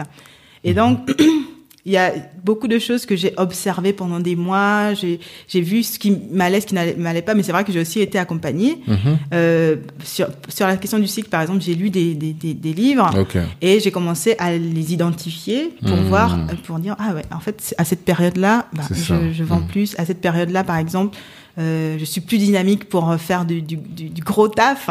Et donc, je vais mettre euh, les gros dossiers à telle période. Mon, or- je vais organiser, en fait, mon agenda aussi Mhm. autour Mhm. de ces cycles d'énergie. D'accord. Euh, comme ça. Donc, les périodes où je suis down, je crois que j'ai suffisamment maturé aujourd'hui Mhm. pour que quand je sens, quand je sens qu'effectivement il y a quelque chose qui va pas bien, accepter de mettre du rien. Mhm. Avant, je, justement, je m'agitais encore plus Mhm. pour essayer comme de, De de, naviguer, compenser. de compenser, de Mm. sortir de cette. euh, Maintenant, en fait, ben, T'acceptes. J'accepte et Mm. puis surtout, j'apprends à juste observer, Mhm. accepter de, de. En fait, plus je suis trigger, Mhm. plus je prends le temps de ne rien faire. Mhm. Et ça me permet en fait de- de- de- d'observer que bah, effectivement là, peut-être qu'à l'intérieur, je suis pas très bien au niveau émotionnel. Mhm. Et bon, je vais, je vais dire à mon mari, alors, en ce moment, effectivement, je suis pas très bien. Mhm. Donc je parle et après je, j'ai- je, je, je discute avec d'autres avocats, avec d'autres Mhm. entrepreneurs qui sont pas forcément avocats. Mhm. Et euh, ça me permet d'avoir hum, d'autres retours ou d'être rassuré sur certaines choses. euh, Mhm. voilà. Mais le réseau aussi, ça, être bien entouré, je trouve Ouais, que c'est important. Ouais. D'accord. C'est hyper intéressant. Et euh, autre question, euh, c'est la question qui peps. Si l'Afrique était le Wakanda, quel rôle toi tu jouerais dedans? Waouh, j'aurais dû réfléchir à cette question. Ouais. Euh, quel rôle? Bon, sachant que j'ai vu aucun des Black Panthers. Aucun? Aucun. Je fais partie, t'es la deuxième personne depuis que je pose cette question qui me dit ça et c'est incroyable. Je Ouais. savais pas qu'il y avait des gens sur cette terre qui avaient vu aucun. Moi, aucun. Ok, d'accord. T'aimes pas du tout. Non, c'est pas. En fait, je- j'ai un peu du mal avec. euh, En fait, je sais même pas pourquoi, mais c'est vrai que j'ai un peu du mal avec les. Tout ce qui est fantastique? Non, même pas. Mais je veux dire avec ce que tout le monde va voir. Ah, j'ai tendance à Ok. avoir plus de mal à tu regardes voir. que des films d'auteur, quoi. Non, même pas. je suis même très basique. Je, je vais être euh, à la comédie romantique de base. Hmm, d'accord. Le film de 14 heures, là, sur Ouais, M6. voilà. Ok. Euh, Quel rôle? Oui, alors, du coup, le Wakanda, tu vois ce que c'est quand même. Oui, oui, je. L'Afrique idéale, quoi. Oui. C'est ça un peu. C'est difficile ta question. bah oui. Elle est censée être peps là. Ouais. non, Kipeps, Kipeps, c'est pas du peps, hein, justement. Eux, c'est, euh, ils font de la, de, ils accompagnent les pro- producteurs à euh, justement se- s'industrialiser pour rentrer dans la grande distribution. Hmm.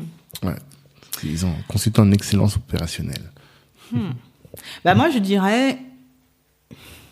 Bah, moi je serais un outil. Un outil, Oui, un outil. c'est-à-dire? Euh,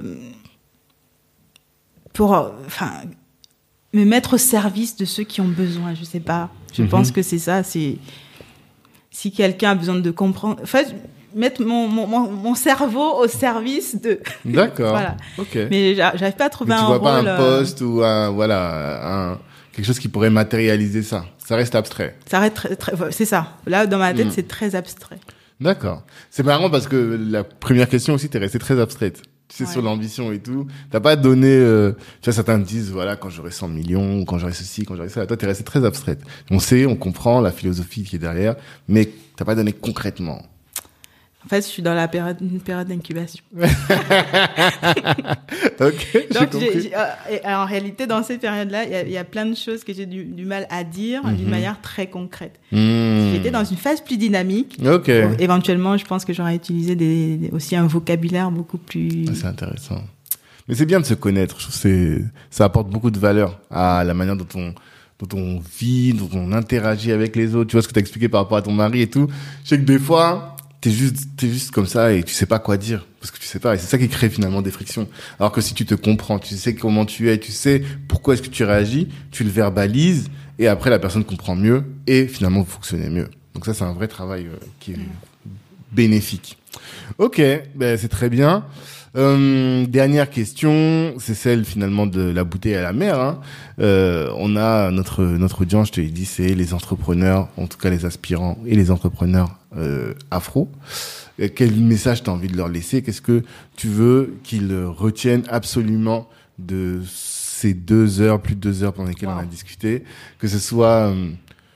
euh, et pour moi, il y a trois pôles. Il y a le parcours du migrant, d'une part, et euh, le, le, le- finalement la, conséquence de la discrimination, parce que c'est l'impact psychologique de la discrimination. Donc peut-être sur ce sujet-là, le le- l'entrepreneuriat finalement, les stratégies entrepreneuriales en deuxième point, et le troisième point, c'est véritablement sur ton domaine, le droit, la sécurisation de l'expérience, euh, enfin de pardon, de, le- de l'entrepreneur sur le web finalement, eh bien, est-ce que c'est sur un de ces sujets ou sur les trois, tu as, un message fort à laisser à, nos, à notre audience?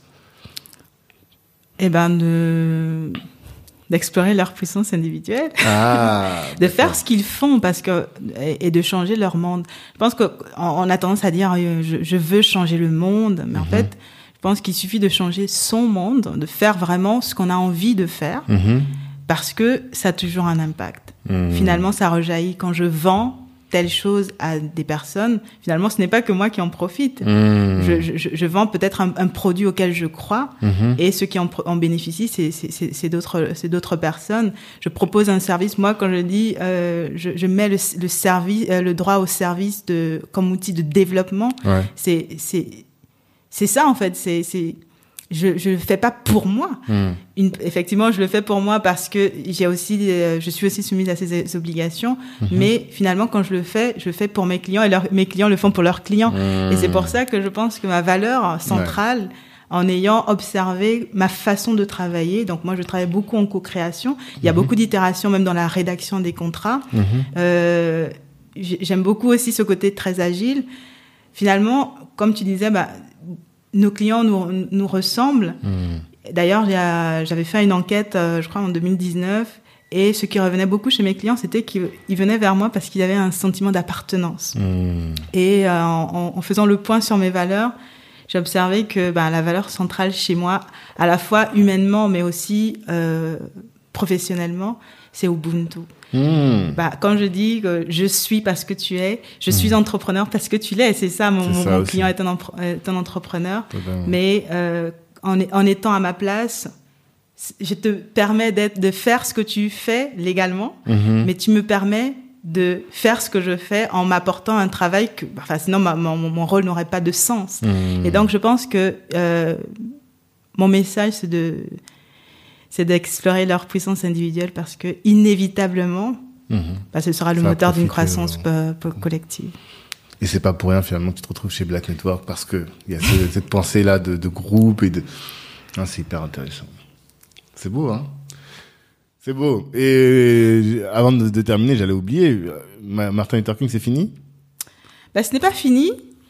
Ce, qui ce que, ce que j'ai appris en cheminant, d'ailleurs, ouais, non, en cheminant, D'accord. c'est que euh, au début, je voulais être Martin Luther King, Mhm. mais j'ai appris que je n'avais pas besoin d'être Martin Luther King. Mhm. Je devais juste être moi et qu'être moi suffit parce que en- je suis à ma place. J'ai j'ai eu l'impression à un certain moment d'avoir euh, raté le coche, d'a- d'avoir un peu trahi mes ambitions. En fait, je cherchais juste ma, ma voie. En réalité, je parle beaucoup, beaucoup de ce poème Ithac de, de Constantin Cavafi. Constantin Cavafi. Ouais, ça- et tu peux l'écouter sur YouTube euh, qui s'appelle Ithac et qui commence en disant quand tu prendras le chemin d'Ithac. Ithac, c'est le, village du, du, enfin, d'Ulysse Mhm. dans la mythologie grecque Ok. et il, il essaie de repartir vers, vers cette, euh, cette ville. À la fin du poème, Comment tu écris Itac, excuse-moi I-T-H-A-Q-U-E, Ithac. Ok, d'accord. Et donc, euh, il dit quand tu prendras le chemin d'Ithac, souhaite que la route soit longue. Et moi, je vois l'entrepreneuriat comme ce chemin vers Ithac. Mhm. Et, mais il te demande aussi de, tout le long du chemin, de, de profiter, en fait, de t'arrêter dans des, des, des ports phéniciens, de Mhm. prendre le temps de, de, de, de sentir des- les capiteux parfums, les, les pierres, tout ce que tu rencontres sur le chemin. Et c'est up and down dont on a parlé, ça fait partie du chemin. Apprendre à les apprécier aussi. quand je dis euh, je m'arrête, c'est pas que c'est devenu confortable les downs, c'est que j'apprends à les apprécier même dans l'inconfort. C'est ça reste désagréable, ça reste des moments où on se remet en question, mais ce sont des moments qui font partie du chemin et des, fois, effectivement, quand on ressort de là, on se dit ah oui, en fait, j'en suis là parce que j'étais dans ce creux qui m'a permis de remonter. On dit big breakdown hmm. before big breakthrough. Donc tu tombes pour justement pour prendre de, de, l'impulsion, un momentum, tu vois. Hmm. C'est pour ça que mon cabinet s'appelle Momentec Légal. ah. Voilà. Et donc à la fin, il dit euh, si tu arrives, euh, et quand tu arriveras, en fait, quand tu arrives à Itac, si tu la trouves pauvre, Itac ne t'a pas trompé. Sache comme tu es devenu. Hmm. En fait, c'est elle qui t'a mené là. Sache comme tu es devenu, tu as appris ce que sont les Itac. En fait, tout ce chemin t'a mené à des petits objectifs hmm. et là où tu arrives, tu, as l'impression qu'en fait que ton objectif de 100 millions de tels trucs, finalement, c'est pas tant que ça. En hmm. réalité, c'est pas, c'était pas, c'est pas que l'objectif a perdu son sens. C'est que c'était l'objectif. L'objectif, c'était le chemin. Mmh. Et je me dis que cette question de Martin Luther King, si ça a été le déclencheur, mais sans ça, je ne serais pas où je suis aujourd'hui. Mmh. Et là où je suis aujourd'hui me, me, permet de cheminer vers d'autres choses aujourd'hui. Ce que je fais, fait donne du sens. Parce que ce que je voulais, c'était aussi permettre euh, bah, aux Noirs particulièrement, de, de, reprendre quelque part leur puissance, de, de, se dire que, OK, il y a plein de choses qui, qui nous arrivent, il y a plein de choses qui, qui, qui, se passent dans le monde, mais on peut se développer, on peut se développer économiquement, on peut se développer intellectuellement, et en faisant ce que je fais, je permets aussi à ma communauté de, de, euh, de devenir plus grande, de, de, de s'assumer et euh, Martin Luther King l'a fait dans son espace, qui était celui d'être euh, un pasteur, parce que mhm. ma quête n'était même pas religieuse, mhm. elle était essentiellement euh, inspirationnelle. Oui, tu avais fait une corrélation, mais en réalité, c'était pas nécessaire. C'était pas nécessaire. Et donc aujourd'hui, je pense que je suis qui je suis et que mhm. c'est suffisant. Et que voilà, ça, ça, chaque jour, en tout cas, je me découvre et c'est le but, quoi. C'est merveilleux. en tout cas, c'était vraiment une belle conversation. Merci beaucoup, Karine, pour ce temps. Merci pour tout ce que tu nous as livré très généreusement. Et euh, de toute façon, on va mettre euh, tous tes contacts pour que les gens te contactent. Et j'espère que tout le monde repartira aussi. Euh, tu vois, je me sens pas euh, boosté, mais je sais pas comment décrire une discussion. Tu vois, je sais pas comment expliquer. C'est pas, c'est pas boostant, genre, ah, je sais pas, pas Non, c'est intellectuellement, j'ai été stimulé, tu vois. C'est comme si j'étais dans un parterre de fleurs et tout. Je sais pas comment expliquer. Bref. C'est dans un jardin, dans, dans un jardin euh, anglais, comme on dit. Ouais, exactement. C'est ça. Et c'est agréable, tu vois. Tu passes un moment agréable. Et ça, vraiment, c'est une discussion qui était agréable. Donc, merci beaucoup pour ça. Et à tous, donc, je vous dis rendez-vous la semaine prochaine pour euh, un nouvel, un ou une nouvelle invitée, aussi agréable et aussi intellectuellement stimulant que l'aura été Karine. Et euh, d'ici là, revoyez vos ambitions à la hausse. Ciao tout le monde. Salut Tanguy. Salut. Hello, hello. Merci d'avoir pris le temps d'écouter cet épisode jusqu'au bout. Avant de terminer, je voulais vous annoncer la création de la Kali Business Academy. Qu'est-ce que c'est que la Kali Business Academy? C'est un centre de formation dans lequel vous êtes formé par les meilleurs. Imaginez que Rokaya Diallo ou Harry Rosenmack vous forment à la prise de parole en public ou encore que Ibrahima Sissoko vous forme à entreprendre dans la tech, ou que Olivier Laouché, euh, Christian Zella de Nofi vous forme à entreprendre dans les. Voilà un peu le type de programme que l'on vous concocte dans le cadre de la Cali Business Academy. Apprenez à entreprendre, certes, à vous insérer ou à obtenir des skills professionnels, mais en étant formé par les meilleurs. Ces meilleurs-là, vous les avez écoutés dans le cadre du podcast, vous les connaissez dans la communauté et ils sont là à votre disposition pour répondre aussi à toutes vos questions. C'est ce centre de formation pour le découvrir. Eh bien, ce que je vous invite à faire, c'est de nous suivre Black Network sur tous les réseaux sociaux, d'aller sur notre site internet aussi, de vous inscrire pour recevoir notre newsletter. Et là, vous serez informé régulièrement des différentes sessions de formation en présentiel ou à distance que nous allons organiser. Et puis par rapport au podcast, eh bien, comme je vous le dis toujours, merci de partager autour de vous. Vous avez sûrement dû euh, considérer que ce que vous avez entendu vous a édifié et pourrait intéresser un de vos frères, une de vos sœurs ou un de vos contacts. Eh bien, si vous partagez, si vous commentez sur euh, Apple Podcast, ça va nous aider à faire grandir le podcast et à toucher un maximum de monde. Merci pour votre attention.